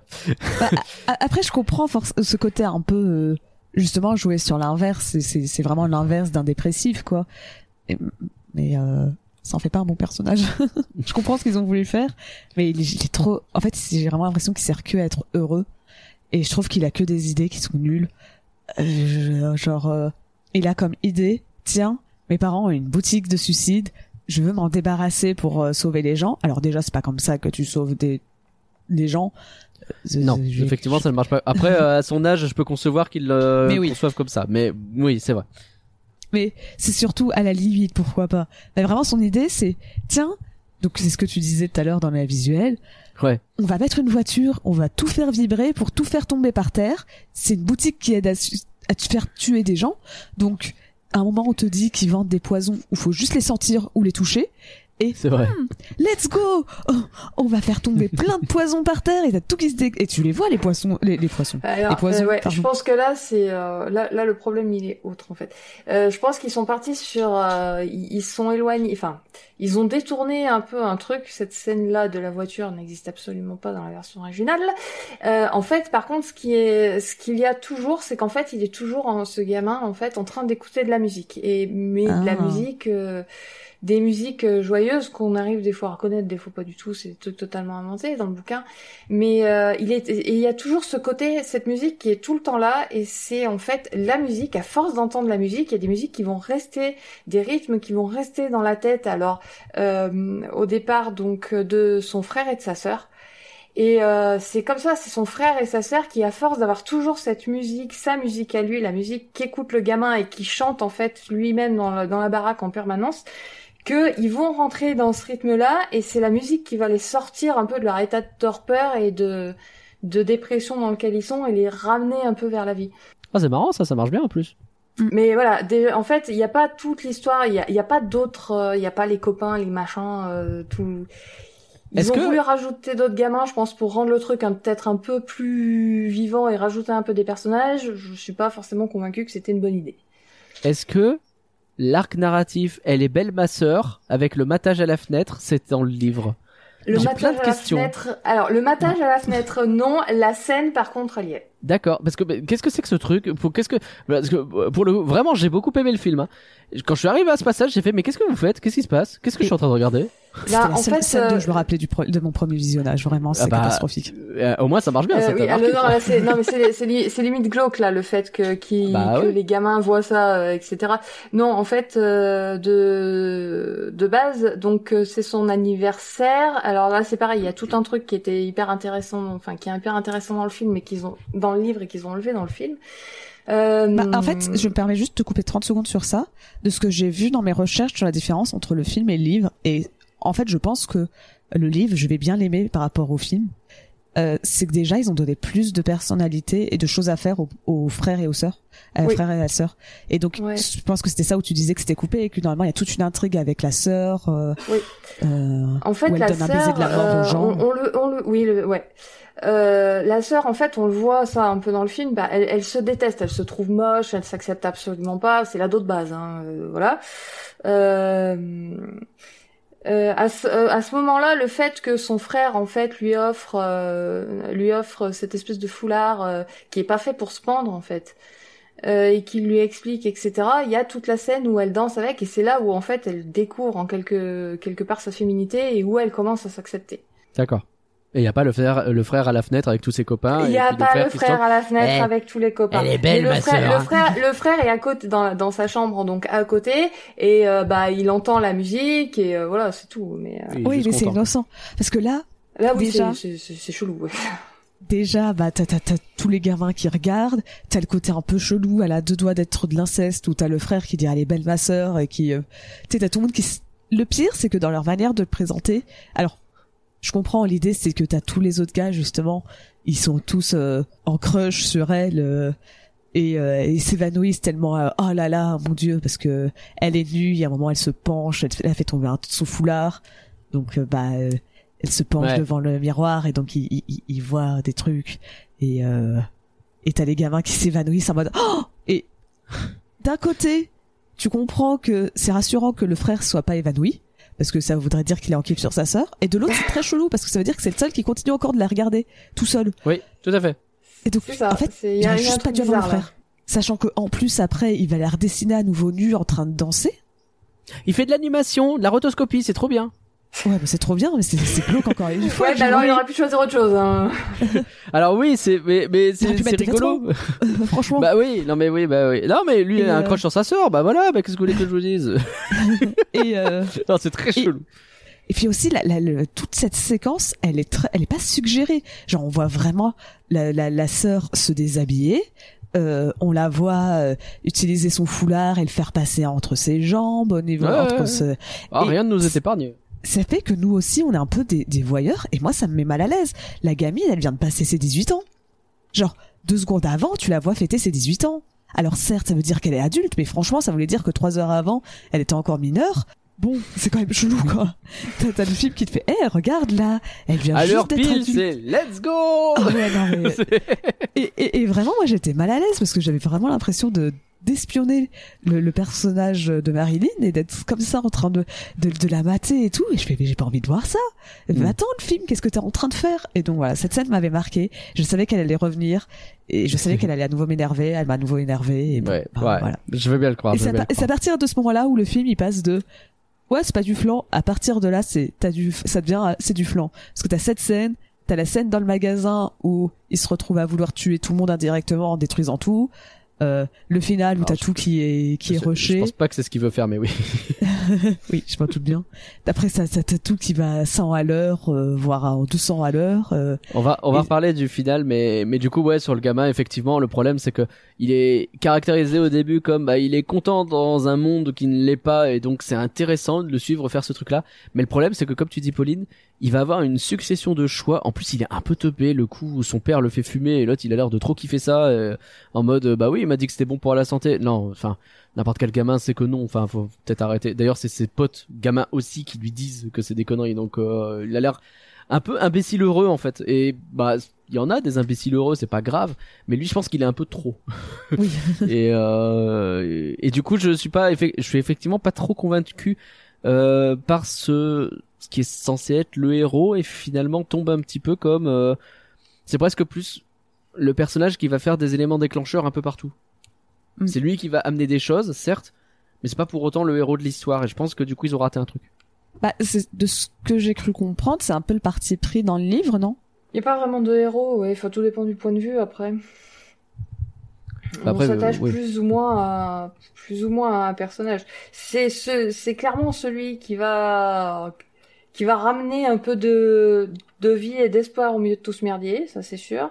Qui va rendre euh, les gens, euh, enfin au moins ses proches, euh, moins dépressifs. Après, Mais ça c'est cool parce que ça euh, marche. C'est dommage de pas avoir plus marqué ce truc-là. Ce que tu dis sur la musique, alors il y avait sans doute moyen de le faire fonctionner mieux en termes d'animation parce que ça fonctionne peut-être mieux en livre qu'en animation, j'en sais rien, et encore je suis même pas sûr. Mais pourquoi avoir changé à ce point-là les choses euh, pour quelque chose de, de je sais pas, de moins direct, de moins, euh, je sais pas, c'est bizarre. Bah, Effectivement, la bande de gamins, je vois pas que- l'intérêt. Oui, non, il sert à rien.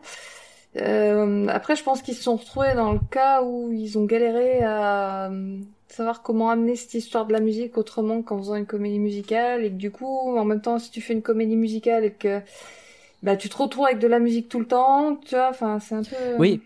Ouais, c'est-à-dire Bah- qu'effectivement, si t'as des personnages qui se mettent à chanter n'importe quand parce que c'est une comédie musicale et que pour les guérir, c'est un gamin qui chante tout le temps, ça fonctionne pas du tout. Donc t'es Bah, obligé de trouver autre chose, effectivement. Je suis pas trop d'accord, ça fonctionne pas du tout. T'as- Ah pour moi, que t'as des exemples avec Coco et Encanto, où Encanto, tu vois, ils se retrouvent juste quand ils chantent, c'est pour expliquer justement ce qui leur, ce qui va pas, et c'est en chantant qu'ils se rendent compte de que, euh, bah voilà, je suis malheureux euh, ou malheureuse et euh, comment je peux m'en sortir. Tu vois, c'est c'est à travers les chansons que les personnages évoluent et arrivent à, à trouver une guérison. Et l'autre exemple, pour moi, c'est Coco, où t'as un thème récurrent, euh, Remember Me, donc euh, ne m'oublie pas, où- où, tu vois, qui est réutilisé plusieurs fois et à la fin, c'est utilisé pour le scénario. C'est, Ouais, mais c'est tout l'un ou tout l'autre, justement. C'est intéressant les exemples que tu donnes parce que dans Encanto, que le personnage chante ou parle, c'est la même chose. C'est pas la chanson le truc. La chanson, c'est une forme pour le spectateur plus que pour l'histoire.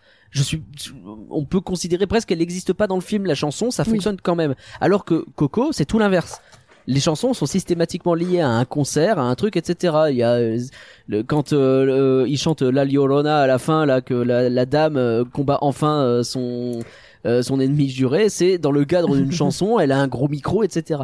Là, le problème, c'est que tu peux pas faire les deux en même temps. Là, t'as as le risque de te retrouver avec les chansons de comédie musicale qui ne sont pas censées véritablement exister, parce que tu- t'imagines pas, c'est genre la Oui, c'est en réalité, je pense qu'ils ils chantent pas, et que si tu dois ajouter le gamin au-dessus de ça, qui lui va ajouter de la vraie chanson, tu ne comprends plus rien à ce qui se passe, parce que tu les as vus chanter des trucs qui sont pas censés exister, et un gamin qui chante des chansons qui elles existent et qui ont, de- tu vois, ça fonctionne pas quoi. Je pense que c'est pour ça qu'ils se sont coincés en fait. C'est leur idée de soit de comédie musicale, soit. Enfin, ils se sont dit, je veux faire une comédie musicale. Ça, j'ai bien compris que c'est ce qu'ils voulaient faire. euh, et du coup, il s'est dit, ok, il faut que je change le truc pour que ça fonctionne mieux. Et je pense qu'il l'a pas changé comme il fallait. Et donc du coup, ils ont amené la musique au forceps, mais euh, trop au forceps. Et ça devient du coup, euh, ouais, c'est un tremblement de terre ambulant la musique, quoi. C'est bon, je suis pas sûr. tu parlais tout à l'heure, Pauline, de la prise des consciences du parent, du coup, des parents, pardon. Euh, ça, c'est c'est un truc que j'ai pas vu venir et je trouvais ça hyper intéressant. Le fait que d'un seul coup, le père, il est euh, ce truc de euh, putain, je viens de donner la mort et en vrai, c'est dur mon boulot et et merde, je peux pas me suicider moi-même parce que les gens ont besoin de moi.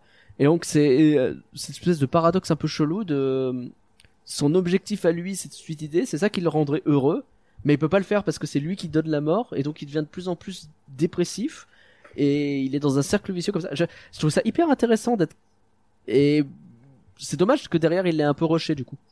C'est pas d'un coup qu'il devient dépressif. C'est parce que je- c'est un peu sous-entendu dans le film. C'est la première fois qu'il voit quelqu'un mourir. Jusqu'à présent, tu vois les gens comme ils se suicidaient, bah, soit chez eux, soit même dans la rue.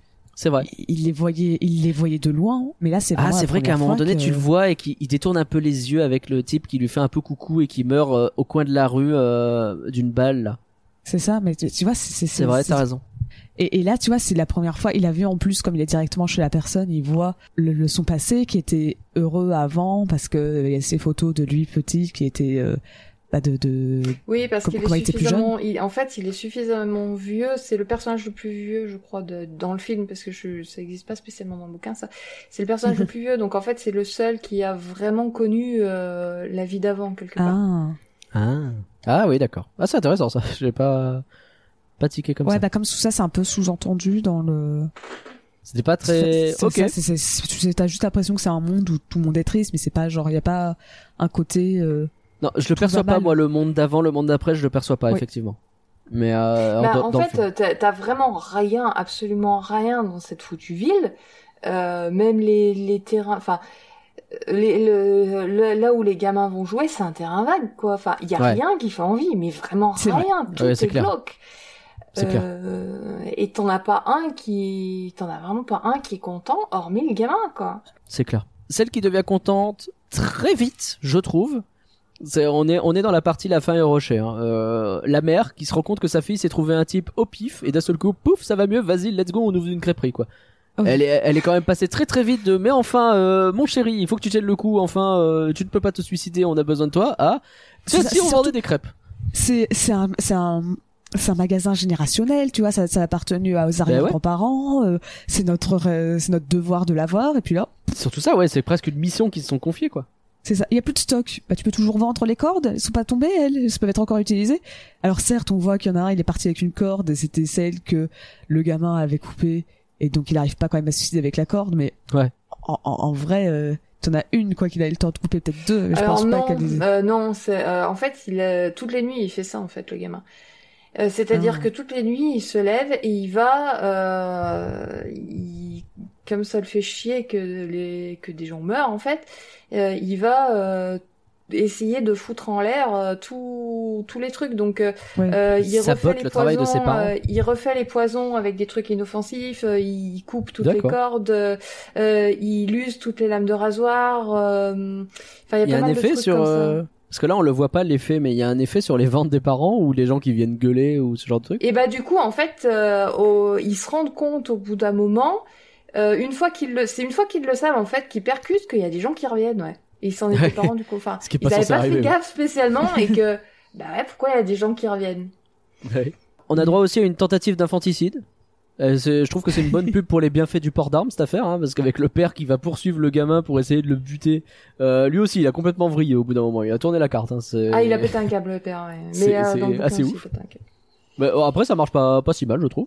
Et on a une dernière scène dont je suis pas complètement convaincu, avec une dernière chanson qui désamorce pour dire que quand même la vie c'est cool, avec les Oui. fantômes qui viennent dire franchement j'avoue je regrette j'aurais pas dû me suicider. Euh, un peu facile. Oui, en fait, bon, on se doute bien que le message du film, ça allait pas être euh, non, le suicide c'est vraiment cool, mais Bah d'autant que c'est un délit de trop. euh, oui. Enfin, tu, tu peux pas être une apologie du suicide en fait jamais ça, ne- ça n'existe pas donc bon tu peux pas bon mais du coup euh, ou un crime j'en sais rien d'ailleurs mais ouais je comprends qu'ils aient voulu désamorcer mais peut-être que enfin il y a peut-être moyen de faire ça un peu mieux je t'avoue que euh, en, en comparaison, mais bon, en même temps, j'aime énormément cette série. Mais t'as la série BoJack Horseman qui parle euh, du suicide, Ouais. enfin qui parle de tous les thèmes adultes possibles et inimaginables. hein. Globalement, BoJack Horseman, euh, c'est une très bonne série. j'ai pas On vu pas- que c'est incroyable et que c'est très déprimant En fait, faut pas se fier au graphisme parce que les graphismes font croire que ça va être un truc un peu, euh, un peu chelou, un peu, euh, euh, bah, euh, un peu les séries, tu sais, comme Big Mouse ou des ces trucs comme ça. euh, ah, c'est une série pour adultes, mais ça va être nul à chier. Bref. Alors Ouais. que la série est incroyable et plusieurs fois, il parle justement du, du, du suicide et en fait, il t'explique. T'as des épisodes comme ça pour faire de la prévention, mais au lieu de juste te dire, oh, c'est pas bien. bah, en fait, ils, ils essayent de tenter des trucs différents. Par exemple, ils racontent, euh, ils prennent le parti, enfin, ils expliquent euh, un phénomène qui arrive euh, quand t'as des, comment s'appelle, des gens qui sautent du, du pont de San Francisco, de Golden Ouais. Bridge. Où. En fait, ceux qui survivent, bien évidemment, et pendant la chute, ils ont regretté de, de tomber et genre ils voulaient plus être en train de tomber et ils voulaient vivre. Et donc Ouais. ils ont raconté ça par la suite et donc tu vois ils sont euh, ils, t'expliquent justement ça des, des personnages qui euh, qui dedans se sont suicidés et qui en fait se sont rendus compte qu'ils voulaient pas vraiment mourir et tu vois c'était mieux amené que juste eux à la fin qui disent ah c'est bien de se suicider j'avoue je regrette nul. ah merde Ouais. euh, j'aurais pas dû là c'est con hein. C'est surtout Alors que, que- est-ce que c'est, est-ce- enfin, c'est surtout que, est-ce que c'est vraiment la morale du truc? Je suis pas sûre en fait. Pour moi, c'est pas la, enfin, pour moi, la morale de, de cette histoire-là, enfin, le, pour moi, ce, cette histoire-là ne sert pas à ça. elle servira ne à sert quoi pas à dire, euh, oui, on a regretté de se suicider, le suicide c'est nul. Donc euh, c'est là où ça me dérange. mais du coup ça servira à quoi? Bah, euh, c'est surtout un truc qui te permet de... Le, le suicide, ça reste quand même un sujet qui est très très compliqué à aborder, qui est Ah oui. très compliqué pour les gens qui pensent à, à exprimer. Et là, ça brise quelque part un peu cette espèce de tabou. euh, et ça présente le truc, euh, ça- ça présente une facette comme en gros, bah, le suicide, c'est limite quelque chose de normal, tout le monde y pense à un moment ou à un autre, et euh, bah il y a Ouais. peut-être des gens pour vous aider. Alors là, c'est l'aide extrême, oui oui d'accord mais voilà. Et c'est pas parce que euh, on n'a plus du tout envie de vivre qu'il n'y a pas un truc qui va faire que euh, on va pas pouvoir s'en sortir. quand presque quand la banalisation la- de l'acte fait que le- tu banalises le fait d'en parler et donc euh, bah tu permets comme ça peut-être aux gens d'aider? De se faire aider plutôt? Oui. Je vois ce que tu veux dire ok Et Moi, j'avais vu un, des trucs comme ça qui t'expliquaient sur comment justement parler du suicide aux personnes qui ont des pensées suicidaires, parce que bah tu pouvais pas dire, euh, tu pouvais pas leur dire directement, euh, ah il y a des gens qui vont être là tout, tout le temps pour vous aider et tout, parce que ça n'est pas tout le temps le cas. et que tu peux pas leur mentir parce qu'ils ont conscience que tu leur mens, que des fois bah tout est pas rose et que tout est pas parfait et Ouais. que donc fallait un peu expliquer, mettre en scène des personnages ou des situations où ça va pas, mais montrer que même si ça va pas, bah tu as toujours une solution après. C'est tu vois en fait montrer un personnage au plus bas et montrer quand même que tu peux t'en sortir plutôt que tout montrer un peu de manière rose. Oui. Et là le problème c'est que effectivement je pense que l'explication d'Ange Rouge a l'air plus enfin euh, de ce que je connais de la fin d'origine a l'air plus crédible avec la fin d'origine que de cette Ah, fin puis là. ça marche mieux, quoi. C'est vrai que ça marche quand même vachement mieux. Parce que bon, parlons de la fin du livre. Explique-nous Ange Rouge comment se termine le livre. Alors, Moi, tu je veux veux pas savoir. parler de la fin du film d'abord Bah, Ok, vas-y. Bah, Alors, la fin du film, euh, qu'est-ce qu'on a ajouté sur la fin du film? En fait, à la fin du film, le passage où j'ai dit mais quel morveux de merde celui-là. Bon, Ouais. c'était mes notes, je suis désolée. C'était en gros euh, le gamin. Il, il essaye de se suicider. Enfin, tu, tu vois, il commence à, à se pencher et, euh, et il, il- t'as l'impression qu'il se suicide. Et c'est toute la famille qui fait non, on- Oui. on, voulait pas qu'il qu'il meure, on tenait à lui et tu Ouais. vois. euh, et puis en fait, eh, prank, euh, regardez euh, vidéo YouTube hashtag prank hashtag rose euh, j'ai pranké mes parents, je leur ai fait croire que je suis mort MDR. Alors qu'en fait, j'ai fait du trampoline. C'est ça. Et, euh, et c'est pour ça que j'ai. C'est vraiment à ce moment-là que le personnage, je l'ai détesté parce que c'est vraiment il manipule ses parents en mode, eh vas-y, euh, je fais croire que que je suis mort pour leur montrer. Et, et je trouve ça. Non, c'est c'est pas bien. c'est- c'est- Ouais, c'est pas cool. Et donc Et alors- euh, et alors, dans le livre, alors Avant, juste avant, euh, il y a un truc qui m'a fait marrer dans le film. Euh, alors c'est très très court, faut vraiment y avoir nez dessus. J'ai bugué dessus, euh, j'ai fait retour en arrière pour vérifier que j'avais bien vu. Quand il, quand le père lui court après, là juste avant qu'il qu'il arrive sur le toit, il- c'est une espèce de vieux cinéma, je pense, le machin, où euh, il passe dans les escaliers. Il y a une, il y a une affiche de film sur Ouais. le mur, et l'affiche du film, c'est la Cité du rire. Et c'est une réplique de la Cité de la peur, mais eux, ils ont remplacé peur par rire. Oui, ah, je l'avais c'est vu au tout début. Au tout début du film, euh, quand t'as ta séquence d'introduction, j'avais vu aussi un poster avec marqué C'est C'était du drôle. rire. Il y a énormément de bah, gags j'ai- derrière-plan. Moi, je l'ai vu à la fin. Il y a énormément de gags derrière-plan. Je me suis amusé à mater. Moi, c'est tous les panneaux. Les panneaux indicateurs, ils Rue indiquent de la juste, mort, euh, des trucs comme ça. Et là, t'as rue de la mort, t'as des endroits où c'est genre euh, euh, euh, pas de direction et en dessous c'est écrit encore moins. C'est des trucs comme ça, moi ça me fait hurler de rire. vu- C'est- j'avais c'est- pas vu ça. Mais il y, y a vraiment plein de trucs comme ça. Tu regardes chaque embranchement, c'est genre là-bas ça va nulle part, là-bas non plus, là-bas c'est pire, tu vois. C'est c'est trop drôle. C'est t'as même dès le début en fait t'as un tag sur un mur et c'est genre Monsieur Tag, mais comme les Monsieur Bonhomme, tu sais de. Oui. je j'ai aucun euh, aucun. Bah, monsieur et madame, euh, monsieur, les- les monsieur, madame, monsieur rire, madame euh, contente. euh, Voilà, ce genre de truc. Bah t'as Monsieur Tag qui est dessiné parce que c'est un tag. et c'est con, mais moi ça m'a fait hurler de rire. Bah, voilà, il y a, il y, a, y a beaucoup de gags derrière-plan effectivement. Mais alors du coup cette fin de livre, raconte-nous Ange Rouge. nous sommes, nous sommes sur les sur les dents. Alors, euh, déjà, il n'y a pas... il- Tout bonnement, le, le père s'énerve et va partir après le gamin en essayant de, de trucider le gamin. Vraiment, le fait que son magasin devienne autre chose, ça lui va pas, Ouais. etc. Donc bon, il s'énerve vraiment contre le gosse, il poursuit le gosse, mais déjà, il va pas jusque dans la rue, tout bonnement, il monte sur le toit de la, ba- de la baraque. Hein, ça va vachement plus vite. Pourquoi ils sont allés là-bas, tu sais pas, surtout qu'il y a une tour hein, sur, euh, sur la maison, et même dans le machin, enfin, même dans le film, elle y est, tu te dis pourquoi ils sont Euh, bah allés ça fait une petite scène d'action. bah, donc effectivement, il monte sur le toit. Euh, le, le gamin ne fait pas exprès de sauter dans le vide, donc les, tous les, le, le père veut toujours euh, est toujours hors de lui. Les autres essayent de l'en empêcher en mode si tu tues, euh, si tu tues le, mon fils ou mon frère, euh, je me tue aussi, etc. Tous, y compris euh, Ernest. Je m'y ferai jamais à ce prénom. Euh, Ernest, c'est le petit copain de la de la sœur, c'est ça? Ouais, ouais. Le problème, c'est qu'il y a une chanson pour enfants que j'utilise des fois en cours qui s'appelle Ernest le petit cochon et à chaque fois, j'ai Ah. ça qui me vient en tête. Voilà, vous chercherez Ernest le petit cochon, c'est génial. D'accord. En même temps, c'est lui aussi, il a battu la sœur, c'est peut-être un petit cochon. Pardon. Ouais. Euh, donc, Pardon. euh, bah, le gamin, à force de reculer, parce que lui, il a juste peur, il finit par euh, par tomber. Il se raccroche euh, comme il peut à une espèce de gouttière. Et là, il y a tout un truc qu'effectivement, il pouvait pas faire pour la simple et bonne raison que c'est un aspect qu'ils avaient pas euh, abordé dans tout le film. Il y a le frère, donc Vincent, qui, euh, à cause de migraines euh, énormes, euh, a toujours la tête entièrement bandée en fait dans une bande d'élastane. Donc il enlève sa bande complètement, il la jette à son frère qui la récupère Et au fur et à mesure, il remonte, euh, il remonte le gamin comme ça, et tout le monde se détend, y compris le père. Tout le monde rigole, et pour la première fois, Alan voit euh, quand il arrive pas très loin du haut, Alan voit son père rire. Et là, en fait, quelque part, il sait que bah, sa mission est accomplie et il lâche et il se laisse tomber. Et le, le bouquin s'arrête là. C'est vraiment, il Le lâche. bouquin s'arrête là. C'est le dernier mot. Il lâche Il lâche. et c'est tout. Et c'est tout. Ouais. Genre il se suicide. Il lâche. Le gamin. Let's go La bonne ambiance est toujours présente, bien entendu, ne zappez pas, restez bien sur flanc, on est tous ensemble sur le bout de l'humour, on n'a pas encore parlé de l'humour, on n'a pas encore parlé de l'humour, on va se marrer. Bon enfin, il se suicide le gamin Bah, c'est plus logique, en fait.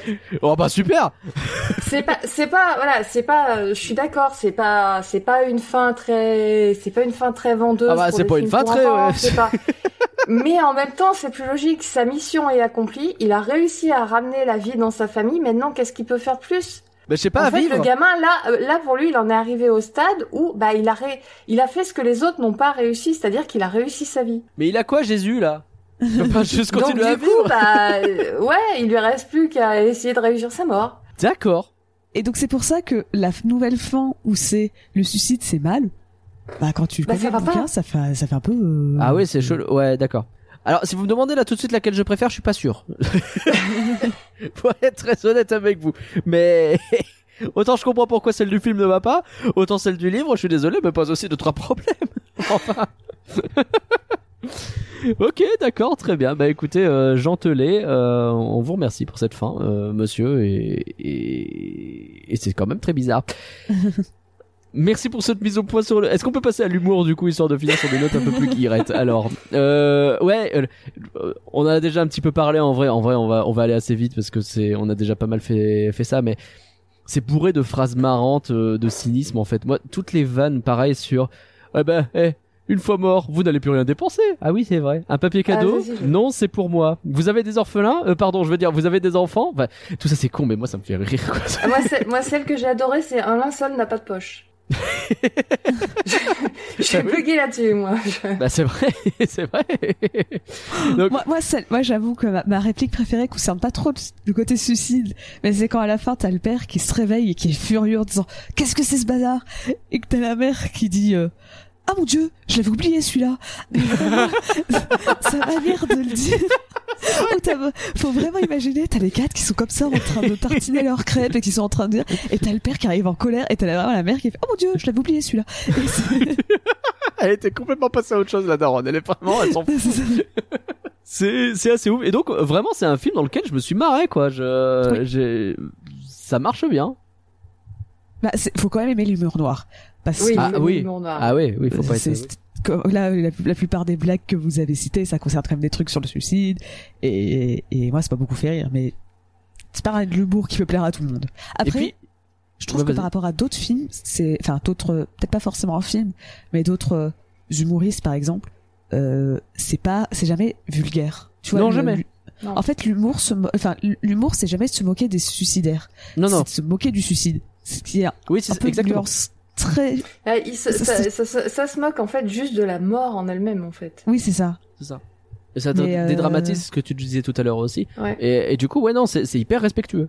Oui, parce qu'en fait c'est ça, c'est vraiment tout bête, mais tu vois les, les blagues qu'ils font, c'est jamais en mode oh là là, euh, euh, oh dis donc t'es tout seul, tu vis ta vie de merde, oh franchement euh, euh, quelle merde, tu ferais mieux de crever. Ouais, je, je- retrouvez-moi en tant que scénariste, Oui c'est c'est c'est- oui oui.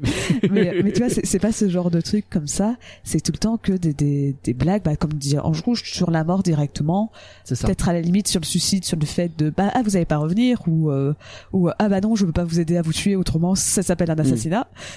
Mais, Oui. euh, Mais même t'as des blagues aussi sur le côté un peu capitaliste de, du principe pour lui-même. Moi, le père, quand je vois le père tenter de vendre ses trucs, mais il y va à donf quoi. oui. Il a des méthodes de marketing pour buter les gens qui sont mais incroyables et tout reste assez réaliste dans la façon dans ce qu'il dit. On sent que ce qu'il dit c'est pas des conneries. Et et, et, et moi j'oublie parfaitement le côté terrible du truc. Il est en train de raconter ses meilleures méthodes de suicide, etc. De dire oh ça quand même c'est stylé cette méthode là. et puis c'est un petit côté etc. Et t'es là en train de te marrer à faire ça alors qu'il est en train de lui proposer des systèmes pour se buter au gars quoi. C'est incroyable. je, je, je- vraiment le décalage il fonctionne très bien quoi. Oui. Il y en a qui me fait beaucoup marrer aussi. Euh, c'est une petite aparté qui sert à rien, je pense. C'est le psy. Il est aussi cinglé que les autres. De ce coup, il se met à chanter que genre, euh, bah, c'est comme ça, c'est tout, euh, démerde-toi. C'est- C'est bah oui, la vie que- est moche. C'est c'est vrai que le psy, tu vois, c'est c'est un peu là où je suis côté frustré qu'on se parle pas plus longtemps de la dépression. Parce qu'en fait, le psy et tout ça, c'est vraiment Osef. Tu te demandes Ouais. presque pourquoi et c'est là dans le Ah film. mais il, il sert à rien. hein. Il sert vraiment à rien. Je, c'est peut-être dommage d'ailleurs parce que c'est peut-être, euh, enfin, je sais pas, je sais pas. Est-ce que je suis En fait, c'est ça. Ils ont, je pense qu'ils ont essayé, ils ont voulu rajouter des personnages en se disant, euh, bah, y, y a, y a très, enfin, il y a la famille en elle-même, donc les deux parents, les trois enfants. T'as euh, le petit copain qui se rajoute vers la fin, et après t'as les clients et c'est tout. Et je pense qu'ils ont eu peur de se dire, ouais, ça fait peut-être pas assez de personnages, et ils ont voulu en rajouter, sauf que non, en fait. En fait, ils ont les, les personnages qui ont été rajoutés ne sont pas forcément non pas euh, sont pas au niveau de ceux qui existaient déjà d'avant. Puisque ceux qui existaient déjà avant dans le livre, en fait, l'auteur dans le bouquin, il leur a vraiment, je pense, il a vraiment réfléchi longtemps à l'avance, à leur Ouais. créer une histoire, à leur créer une personnalité, à vraiment à ce qu'ils aient un intérêt. Que là, euh, on se retrouve avec des personnages un peu parachutés de nulle part, en mode euh, ouais, bah c'est bien, oui, mais sauf que c'est pas la même personne, pas forcément la même personne qui les a pensés. Donc est-ce qu'ils ont vraiment un Ouais. intérêt à faire un quoi? Peut-être, et en même temps, de l'autre côté, ce qui est frustrant aussi, c'est que les personnages qui étaient déjà développés du livre, bah, ils les ignorent. Genre Vincent, de ce que j'ai vu, normalement, il a tout un truc sur le fait qu'il est anorexique, sur le fait qu'il ait Oui. des migraines. C'est un personnage qui est assez poussé. Oui, et du coup, ça, on le voit pas. Tout ça, on le voit pas. Et puis, le fait, en fait, Ah, aussi, euh, on le voit un petit peu à un moment dans le film. Mais euh, Vincent, il est quand même associé à Vincent Van Gogh. euh, et euh, bah, il y a tout un arc narratif autour du dessin, forcément. Et euh, là, euh, pff, Ah oui, bah là, en fait, Ouais. à un moment, il te montre que justement, il s'est dessiné. mais T'as voilà. l'impression que C'est juste c'est vrai, en c'est incroyable ce qu'il comparaison. décide. Mais c'est ça, mais t'as juste l'impression que c'est en comparaison de ce que son frère a, son frère a fait, que si son frère avait pas fait de dessin à ce moment-là, on n'en aurait jamais parlé du fait que lui, ça. il sait faire des dessins. Parce que tu vois, c'est pas, c'est pas, ah, Vincent, il est fort, il fait des dessins trop bien. C'est juste, oh, mais pourquoi, Alan, tu fais des dessins qui sont très colorés? Regarde ton frère, il fait des trucs qui parlent de la mort. Et c'est tout. Ouais, Alors qu'il faut bien a- reconnaître que Et le dessin pareil, du frère il est quand même crée à un incroyable. moment, euh, et ça, c'est un peu dommage, mais euh, c'est c'est assez rigolo. Il crée en fait le frère Vincent, il crée tout un parc d'attractions euh, où justement tu peux te suicider. Avec plein de méthodes pour se suicider. Enfin, ça- c'est complètement barré le truc, mais vraiment. Oh, le tonton Mais Walt ça va, qu'on n'a pas vu venir. Ouais, c'est ça. Et ça va assez loin dans la description, euh, dans la description des attractions avec des systèmes où les gens qui accompagnent la personne pourront assister à la crémation à la fin de l'attraction. Enfin, c'est un truc, Trop bien. c'est complètement barge, quoi. Et donc ouais, donc c'est d'un côté il rajoute des personnages en plus et de l'autre ceux qui existent déjà. Enfin, il rajoute des personnages qui sont pas aussi poussés et de l'autre les personnages qui sont poussés, ils vont pas jusqu'au bout. Et donc je comprends pas pourquoi ils ont voulu rajouter autant de personnages. Ouais. Oui, je comprends. Je suis, et je suis assez d'accord. Point pour terminer peut-être. Alors après, il y a peut-être des petits points qu'on pourra rajouter, mais on a parlé rapidement des chansons. Qu'est-ce qu'on en pense? Moi, je les ai adorées ces chansons. Je pense que je vais les télécharger quasiment toutes. Bah, je trouve que t'as tout. T'as des chansons qui ça. sont très bien. Et je trouve que généralement euh, les chansons qui sont chantées par euh, par Mishima ou Bernard Allan sont toutes très bien. Oui. Alors, tu- même si le psy est Osef, j'aime beaucoup aussi sa chanson. Je suis d'accord. Je trouve que généralement les chansons du gamin de Alan, et c'est pas parce que forcément je l'aime pas, parce que la première au début du film, j'aime bien encore Alan à ce moment-là. Ouais. Et, et c'est la- celle qui chante dans le bus. Je trouve que déjà elle est fait pas très adaptée pour le pour euh, le le, le, le, comédien ou la comédienne, je sais pas, parce que généralement les, les, les enfants sont joués par des femmes. Euh, non, là, si- je crois que c'est un, là, je crois que c'est un homme. Ah, attends, je l'avais trouvé tout à l'heure. euh... Alan. Oui, c'était un homme. Oui, non, c'est un homme.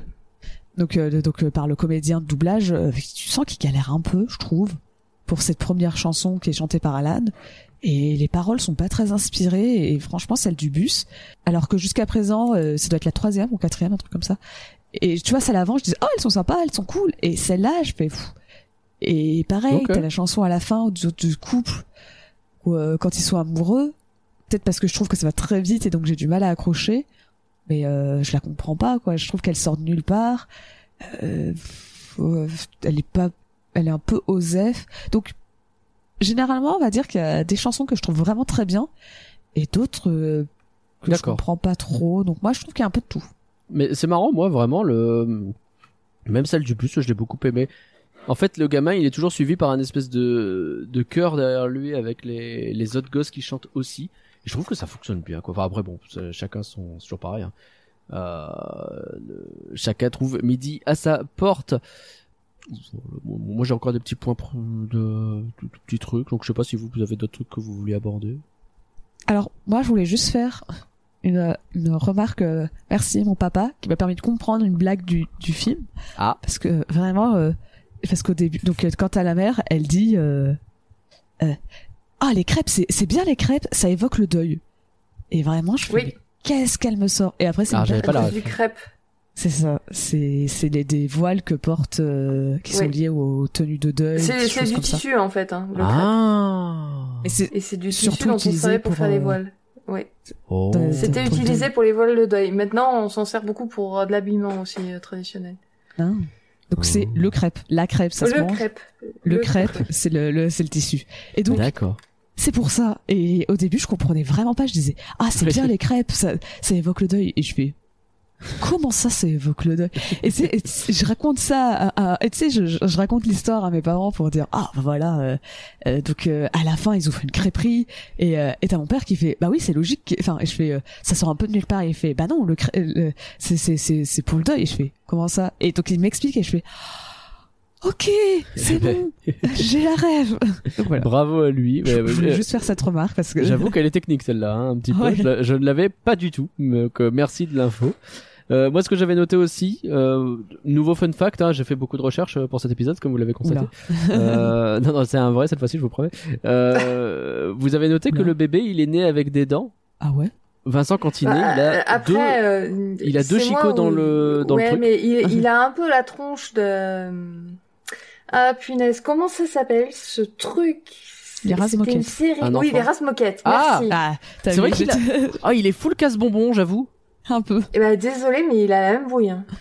C'est vrai qu'il a la bouille de casse-bonbon. Mais sachez en tout cas qu'à la naissance, naître avec une dent, c'est une naissance sur 2000 à 3000 environ. Donc c'est possible, mais c'est hyper rare. Alors deux dents, à mon avis, on est sur un gamin qui déjà de base, il était relou parce qu'il voulait être différent. Voilà. vous avez l'info. Vous en faites ce que vous voulez. Euh, 2000 à 3000 naissances euh, pour une, pour une dent dans le gosier. Non mais attends, t'es- vraiment allé chercher ça? Ouais, voilà, bah, vous avez l'info, qu'est-ce que vous voulez que je vous dise? Euh, Moi je voulais vérifier, moi sur le coup en fait, j'ai vu ce truc là, j'ai fait, mais attends, il a des dents, c'est pas censé avoir des dents, des... est-ce que c'est censé avoir des dents des bébés Et tu vois, j'ai commencé à réfléchir, j'ai fait la recherche, et puis bah, 2000 à 3000 euh, n'en ont pas, alors que un là, voilà, vous le savez. Pauline, est-ce qu'on a des critiques pour le magasin des suicides? Oui. On en a pas mal. Pour une fois, c'est un film français, c'est aux alentours de 2012, euh, ça va. Ah, let's go. Même s'il y en a encore une fois où je clique dessus et le site fait Hmm, non, cette critique n'existe pas et je fais merci, merci le site. Alors sur Allociné, on a 3,1 étoile sur 5 pour les critiques et 2,4 sur 5 de la part de la presse, euh, des spectateurs pardon. Oh la vache, décidément, euh, il a difficilement la moyenne euh, chez les C'est ça. spectateurs.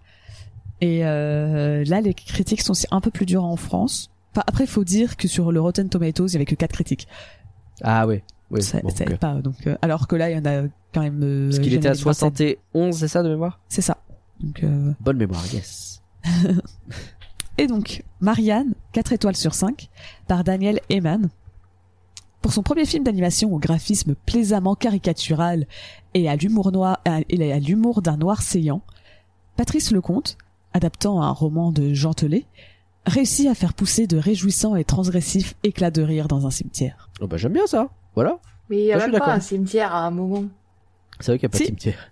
Quand le, Ah bon le SDF Ah se oui, suicide. quand le SDF se suicide. Oui, oui mais normalement, Oh, il se suicide suicide sur un banc en face. Il se pas, il se suicide pas sur une tombe.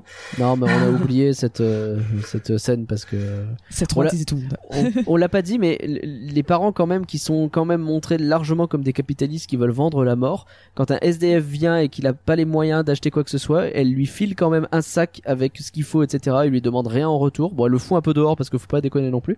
Mais Ah. Oui, mais parce que ça lui fait de la pub, parce qu'il y a le nom du magasin sur le sac. ah, il y a Ah. peut-être ça. Moi, Moi, je je trouvais pensais qu'il y avait aussi ce côté de, tu sais, de, ils veulent absolument, euh, ils sont toujours portés par cette mission de permettre aux gens de se suicider. C'est quelque chose qui porte énormément sur le fait qu'eux-mêmes peuvent pas se suicider parce qu'il faut qu'ils puissent permettre aux gens, etc. Ah ouais, alors que moi, j'ai compris aucun des deux. Pour moi, c'est juste parce qu'il puait. et qu'elle voulait qu'il s'en débarrasse le plus vite possible. Parce que tu Oui, voyais qu'il y avait une aussi, mouche, il y avait une mouche qui tournait autour de lui. Donc pour moi c'était en mode elle veut pas qu'il reste là parce que genre euh, bah ça va faire ça va faire partir les gens. Et donc elle s'en débarrasse le plus vite possible en disant non mais vas-y euh, je m'en fous de ton argent casse-toi euh. Donc on a euh, un optimiste, un optimisme c'est moi. Euh, Pauline, elle est très très euh, pessimiste. et euh, Ange Rouge, elle, elle est très matérialiste. C'est pour la pub. Faites votre choix. Oui, bah, il, pa- il- il- il paraît que je suis trop pragmatique, ça va. hein. Ah bah ça. et si vous trouvez votre quatrième raison, n'hésitez pas. Je te laisse reprendre, Pauline. Pardon. 13 Reasons Why là on est en train de faire Ça j'avoue. Euh, Le Monde 3 étoiles sur 5 par Thomas Sautinel plus le film avance plus il rosit ce qui n'est pas forcément le signe d'une bonne santé d'ailleurs. L'hémorragie de sang, de sang d'encre finit par aménier un film qui reste Oh là quand là. même un objet d'étonnement et par moments d'admiration. Eh, j'ai j'ai la réf- j'ai la métaphore. pardon, parce que je dis aménier. J'ai tout le, le champ lexical du sang. Vous l'avez ou pas? Ah bah, la dernière fois pour Car c'était le- les mais- voitures, là c'est... Petite prise de sang là. Allez. C'est très sang, allez, c'est bon. Alors, criticat.com, 2 étoiles sur 5, par Ursula Michel. Oui. Deux étoiles sur cinq. Oui. Ah bah, euh, t'as pas fini. Peu créatif, alors Hein qu'il aurait pu permettre toutes les audaces et le mauvais esprit, le magasin des suicides s'enlise dans une ritournelle gentillette. On s'ennuie ferme dans ce magasin. J'ai beaucoup de choses à redire et elles sont pas gentilles vis-à-vis de la personne qui a écrit ça. Ou de, ben, bon, enfin. On Bah, en s'ennuie ferme. Y a pas d'idée. Bon, s'ennuie ferme, non. Mais tu vois, le fait que il aurait pu se permettre plus, moi je suis d'accord sur ça. Euh, Après, elle est un peu, elle, elle- est un peu vénère. hein. Pas Un se mentir que le- on s'ennuie euh, ferme et, euh, et euh, peu créatif. euh, Je trouve ça un peu dur quand même. Ok. Allez, là, on va commencer sur les critiques qui vont vraiment mal. Le Oula. Parisien, une étoile sur cinq, par Pierre Vavasseur. Le spectateur hésite, lui, devant ce film déroutant, entre l'envie de revoir les bronzés, où les WC étaient fermés de l'intérieur, du même le compte, histoire de retrouver vraiment le sourire. Lui, il a passé un mauvais moment. Lui, il a pas pigé le film, lui. ouais, j'ai l'impression, ouais. Et tu vois, entre lui et donc t'avais la critique un peu de Marianne qui disait ça et t'en avais d'autres que j'ai pas mis. Mais il y a vraiment ce truc où, alors, je suis vraiment pas film français. Je le dis tout de suite. Je parlais avant que je regardais pas les deux Funès. Les bronzés, j'ai vite fait vu les bronzés font du ski et je l'ai pas vu en entier. Les bronzés le premier du nom, je l'ai pas vu du tout. Alors les Ouais. bronzés 3, je vous en parle même pas. Donc, Mais elle regarde pas. J'ai pas vu non plus, je j'ai pas envie. comprendre. Et C'est donc, un conseil. et donc, tu vois, genre, il y a un peu un côté où, euh, bah, moi, je jugeais ça comme en tant que film d'animation, mais j'avais l'impression que pas mal de gens ont jugé ça comme un film de Patrice Lecomte. Ouais. Tu vois, Bah c'était ouais. vraiment, euh, qu'est-ce qu'il va faire? Tu vois, il y a pas mal de critiques qui disaient, qu'est-ce qu'il fait? Euh, euh, la comparaison avec les, les bronzés. Ah, il est fort, il a réussi son passage de l'animation. Ah, il a pas réussi. Et c'est marrant parce que moi, je l'ai, comme c'est pas du tout, Bah. j'ai ouais. jamais vu comme ça le film en disant, Hmm, Mais est-ce qu'il n'y a pas une histoire où le, la promo a été faite autour de lui? C'est fort possible que ce soit lui qui ait beaucoup été vendre son film et donc du coup c'est devenu plus le film de lui que qu'un film d'animation quoi. Oui, ça c'est pour très probable. Mais, hein. Je sais euh, qu'il se mettait vachement, enfin, ça tournait pas mal autour de lui. Après, euh. ça reste le problème où, euh, où on enferme euh, soit, enfin, que ce soit un réalisateur ou certains acteurs ou quoi que ce soit, quand tu les enfermes dans un registre, euh, c'est très compliqué s'ils essayent d'en sortir, quand même. Bah, c'est ce qu'on appelle la, défoncés. euh, la politique des auteurs, c'est possible? Alors j'ai entendu ce terme, mais je sais pas ce que c'est. Oui, c'est ça, c'est qu'en gros, alors attendez, je vérifie de, que je dis pas des conneries. En attendant, je vais peut-être vous lire la critique des Vas-y, vas-y, vas-y. Inrecuptibles. Les Inrecuptibles. Une étoile sur cinq par Vincent Ostra- Austria. L'ennui, c'est que malgré des gags plutôt amusants et certains dialogues enlevés, le cinéaste a dénaturé l'œuvre originale, remplaçant la conclusion tragique par un final dégoulinant destiné à ratisser le plus large possible. Ça pour le coup, Moi, je comprends la critique. Ah pardon, t'avais pas fini. Oui, parce qu'en fait, il y a des y a un passage que j'ai gardé parce qu'il m'a fait beaucoup rire pour un critique cinéma. Mauvais calcul que n'a pas fait Tim Burton pour l'étrange Noël de Monsieur Jack, Ah. modèle lointain de cette œuvre, jusqu'à dans sa musique et ses chansons. Bref, cette ersatz gothique manque de sincérité, de style et de charme. Mieux vaut attendre la version comédie musicale prévue sur scène en 2013. Oh, Oh. oh, ah, teasing. Très bien.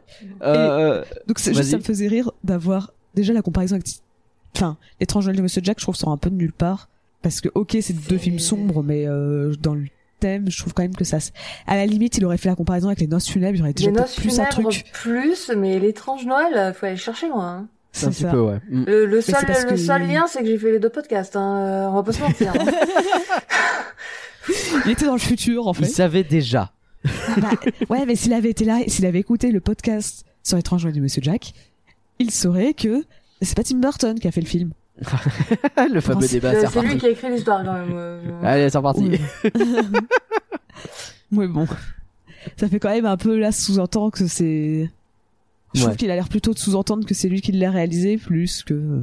Bah, d'autant qu'il parle d'un peu le truc autour. Mais oui, oui. Euh, ok. Alors, euh, j'ai regardé, effectivement, la politique des auteurs, c'est bien ce que je pensais, c'est-à-dire que en gros, tu considères un film non pas comme euh, un film par rapport aux autres films qui existent dans la même catégorie, mais par rapport aux autres trucs que l'auteur a fait. Et donc, bah, il vient s'inscrire dans l'histoire de l'auteur, et donc, bah, c'est un peu ce truc-là qui fait que bah, tu vas regarder en fonction de ce que le le réalisateur du film a déjà sorti avant, ce qui va sortir plus tard, et comment il s'inscrit dans tout ça. Et c'est comme ça que tu détermines euh, la critique du film. Et comme c'est très français ça comme euh, comme concept, hein, François Truffaut, machin, tout ça, je vais pas rentrer dans le détail parce que je suis absolument pas cinéphile. Il a fallu que je passe sur Wikipédia pour vous confirmer ces trucs et je l'ai très probablement très mal dit.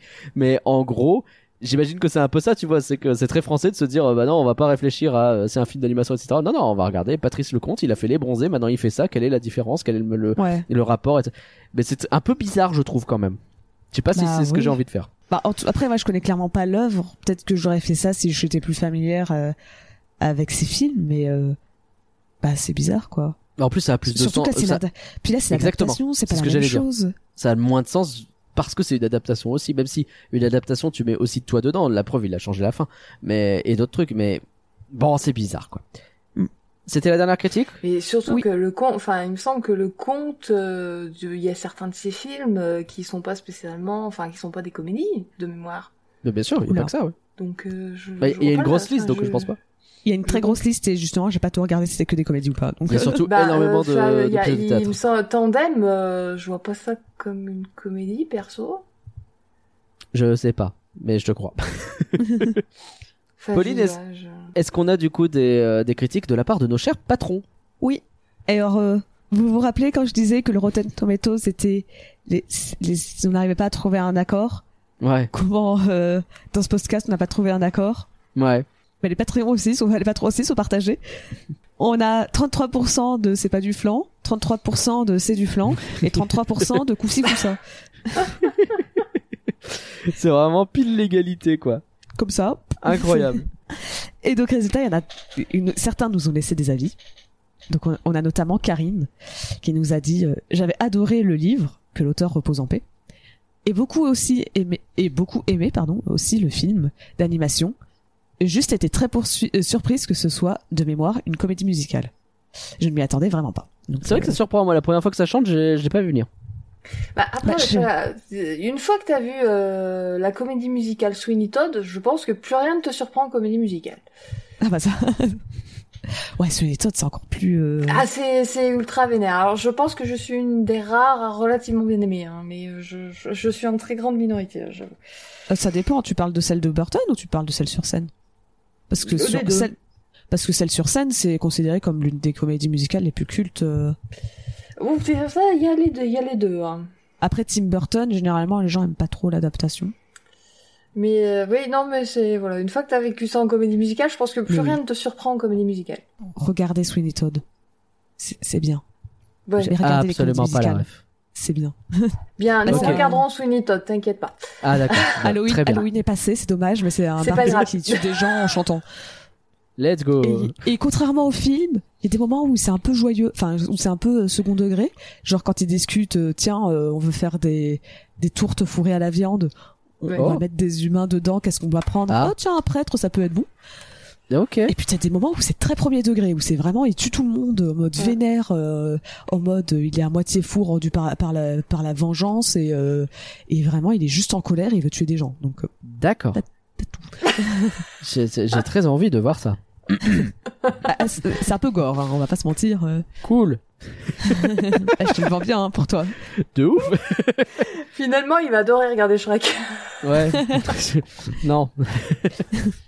Et on a aussi euh, la critique de Rob qui nous dit c'est pas pire que les bronzés 3. Alors quand ça commence comme ça, Mal barré. plus sérieusement, j'ai bien aimé l'univers, bien adapté, mais je trouve la deux secondes partie ratée et la morale que le film essaye de véhiculer, véhiculer très niaise. C'est bien dommage, il y avait du potentiel. Aussitôt vu, aussitôt oublié. Ah ouais. À ce point-là. D'accord. Bah, en, en vrai, moi, je suis assez d'accord avec son truc. J'ai pas vu le livre, donc c'est compliqué. Enfin, lu le livre, donc c'est compliqué de se comparer à 100% avec le livre. Mais euh, le aussitôt vu, aussitôt oublié, je l'ai vu. En fait, pour donner, pour vous expliquer à ceux qui euh, suivent les podcasts depuis longtemps, moi, je l'avais vu quand on était en train de faire tous les podcasts euh, français. Donc, quand on a fait La planète sauvage, quand on avait fait La, La vie de courgette. Et Ah, c'est vrai que vu- Planète Sauvage, tu l'oublies pas, tu le traumatises. Hein. bah voilà. bah. Et de ces trois films, ah clairement, c'est celui qui m'a le moins marqué des trois, quoi. Ah ouais, c'est marrant. Peut-être pas aussitôt oublié, mais euh, tu, tu, tu vois, j'avais déjà vu le film et globalement, il y a des moments où je me rappelais de certains petits trucs, genre euh, que que bah, le, le gamin allait réussir à, à, à faire en sorte que la famille allait arrêter de euh, faire de, des suicides. Mais euh, et qu'il y avait un- une scène avec le père qui tombait en dépression. Mais à part ça la seule scène dont je me rappelais c'était la scène avec la sœur. Tout le reste je pouvais pas te donner des détails sur ce qui se passait dans le film. Alors que il y a des films que j'ai pas vus depuis beaucoup plus longtemps je pourrais plus te raconter en détail ce qui se passe dedans quoi. Donc euh, D'accord. c'est un peu dur mais euh, je le comprends D'accord, bah écoute, on remercie en tout cas euh, Rob et Karine euh, pour leur avis, c'est toujours un plaisir. Mm. Et alors Pauline, est-ce qu'on a quelque chose pour le futur? Eh ben oui. Ah. enfin, oui, mais pas grand chose. Alors, le film, comme on a dit, il a fait un bide. Ce qui fait que, euh, alors, je, enfin, je sais pas si c'est ça, pardon, mais on peut supposer. Le conte s'est jamais s'est jamais laissé tenter à refaire de l'animation. Ok. Donc, et même après, il a pas fait beaucoup de films. Il a dû faire genre quatre ou cinq films à tout péter. En disant, c'est pas, euh, C'est trois. il en a fait trois? Ouais, Mm. j'étais gentil en disant ça. Sachant qu'en plus, c'est un film où c'est un film à sketch. C'est un peu Bah, donc, particulier, quoi, il, comme. euh, il est beaucoup moins sur le sur le truc quoi. C'est ça. Peut-être qu'avant il était déjà pas trop non plus, mais en tout cas, lui, il fait plus d'animation. Pour ce qui est de Télé, ces f- films, euh, enfin donc ces livres, d'autres ont été adaptés en film, mais jamais en animation par la suite. Et je vous avais teasé une petite comédie musicale sur scène. Alors. Et ben je sais pas d'où est-ce que ça sort, Ah bah d'accord. parce que j'ai pas trouvé de trace de cette comédie musicale qui devait sortir en 2013. Ah mince. Mais je suis tombée sur euh, une comédie, tout court, pas musicale, juste une comédie, sur scène, euh, qui... euh, Enfin, j'ai regardé la bande-annonce, et ça chantait pas. J'ose espérer que si c'était une comédie musicale, ils auraient chanté dans la bande-annonce, parce que C'est bizarre sinon ouais. c'est peut-être le genre de truc où il faut prévenir les gens à l'avance. Ouais. Mais euh, mais il y a bien une, une pièce, une version euh, sur scène qui a été faite, euh, qui elle est par contre sortie, enfin, euh, je sais pas si on est vraiment sortie, mais qui a tourné euh, de 2016 euh, jusqu'à 2018. Donc euh, je sais pas si c'est le projet de base de la comédie musicale a été annulé avec le flop. Ouais, ils ont peut-être transformé Ils ont peut-être base- retravaillé ça différemment, ouais. C'est possible. C'est ça. Est-ce qu'à la base ils voulaient vraiment faire presque une adaptation fidèle en reprenant les chansons et juste en le mettant sur Mm. scène? Alors, c'est une adaptation du roman. J'ai D'accord. trouvé. Euh, au théâtre, adaptation du roman par euh, Franck Régnier en 2016 au Festival d'Avignon, parce que ça me disait quelque chose ton truc. Euh, c'est pour ça, voilà. voilà, oui, c'est Oui, un truc qui a tourné au Festival d'Avignon en 2017, 2018 et 2019. Ah, c'est D'accord. jusqu'à 2019, j'avais pas vu 2019, j'avais vu 2016, Ouais. 2017, 2018. Et euh, il y a eu une bande dessinée aussi, Oh ouais.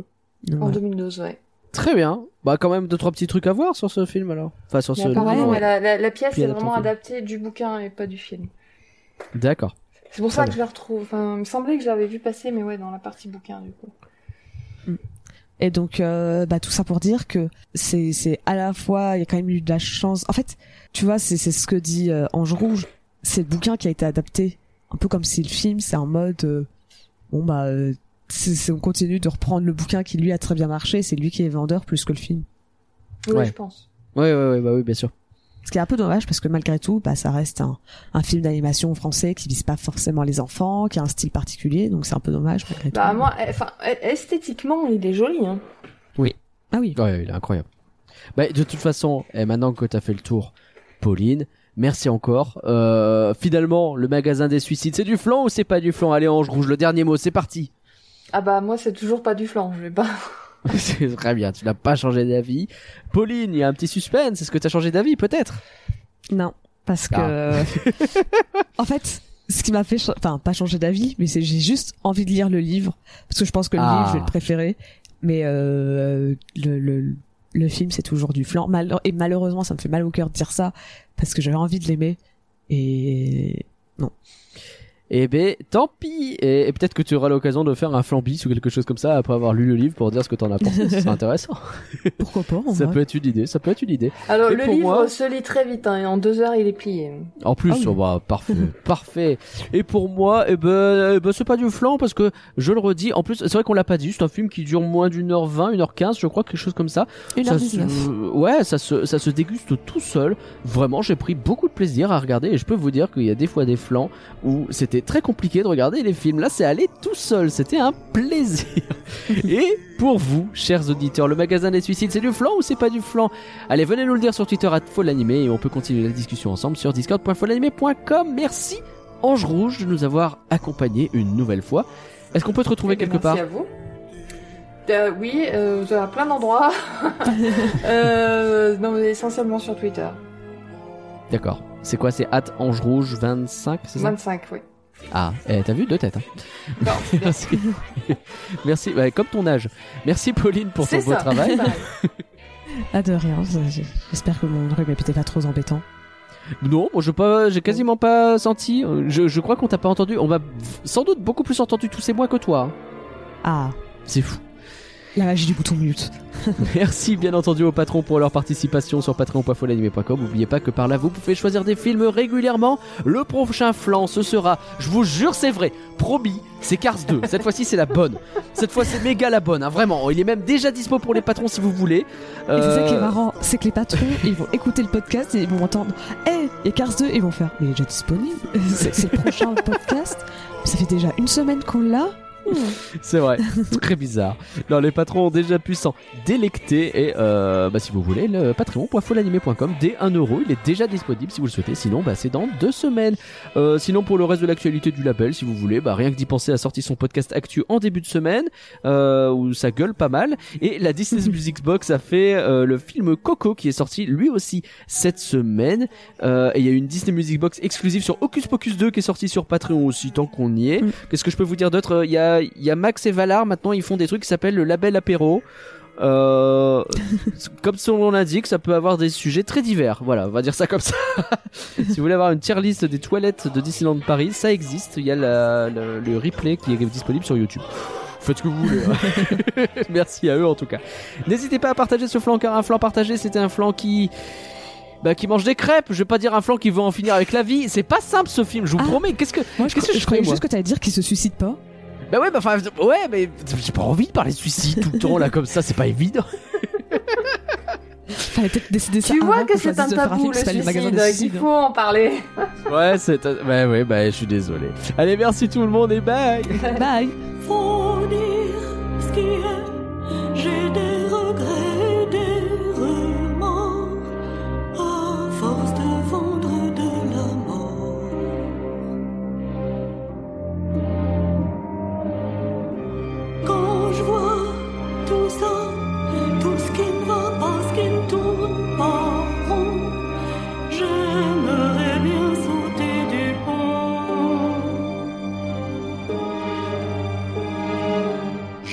pas moral, c'est peut-être normal. Avec ce qui se passe, tous ces gens qui partent et trépassent. Ce serait tentant un bain de sang pour en finir une fois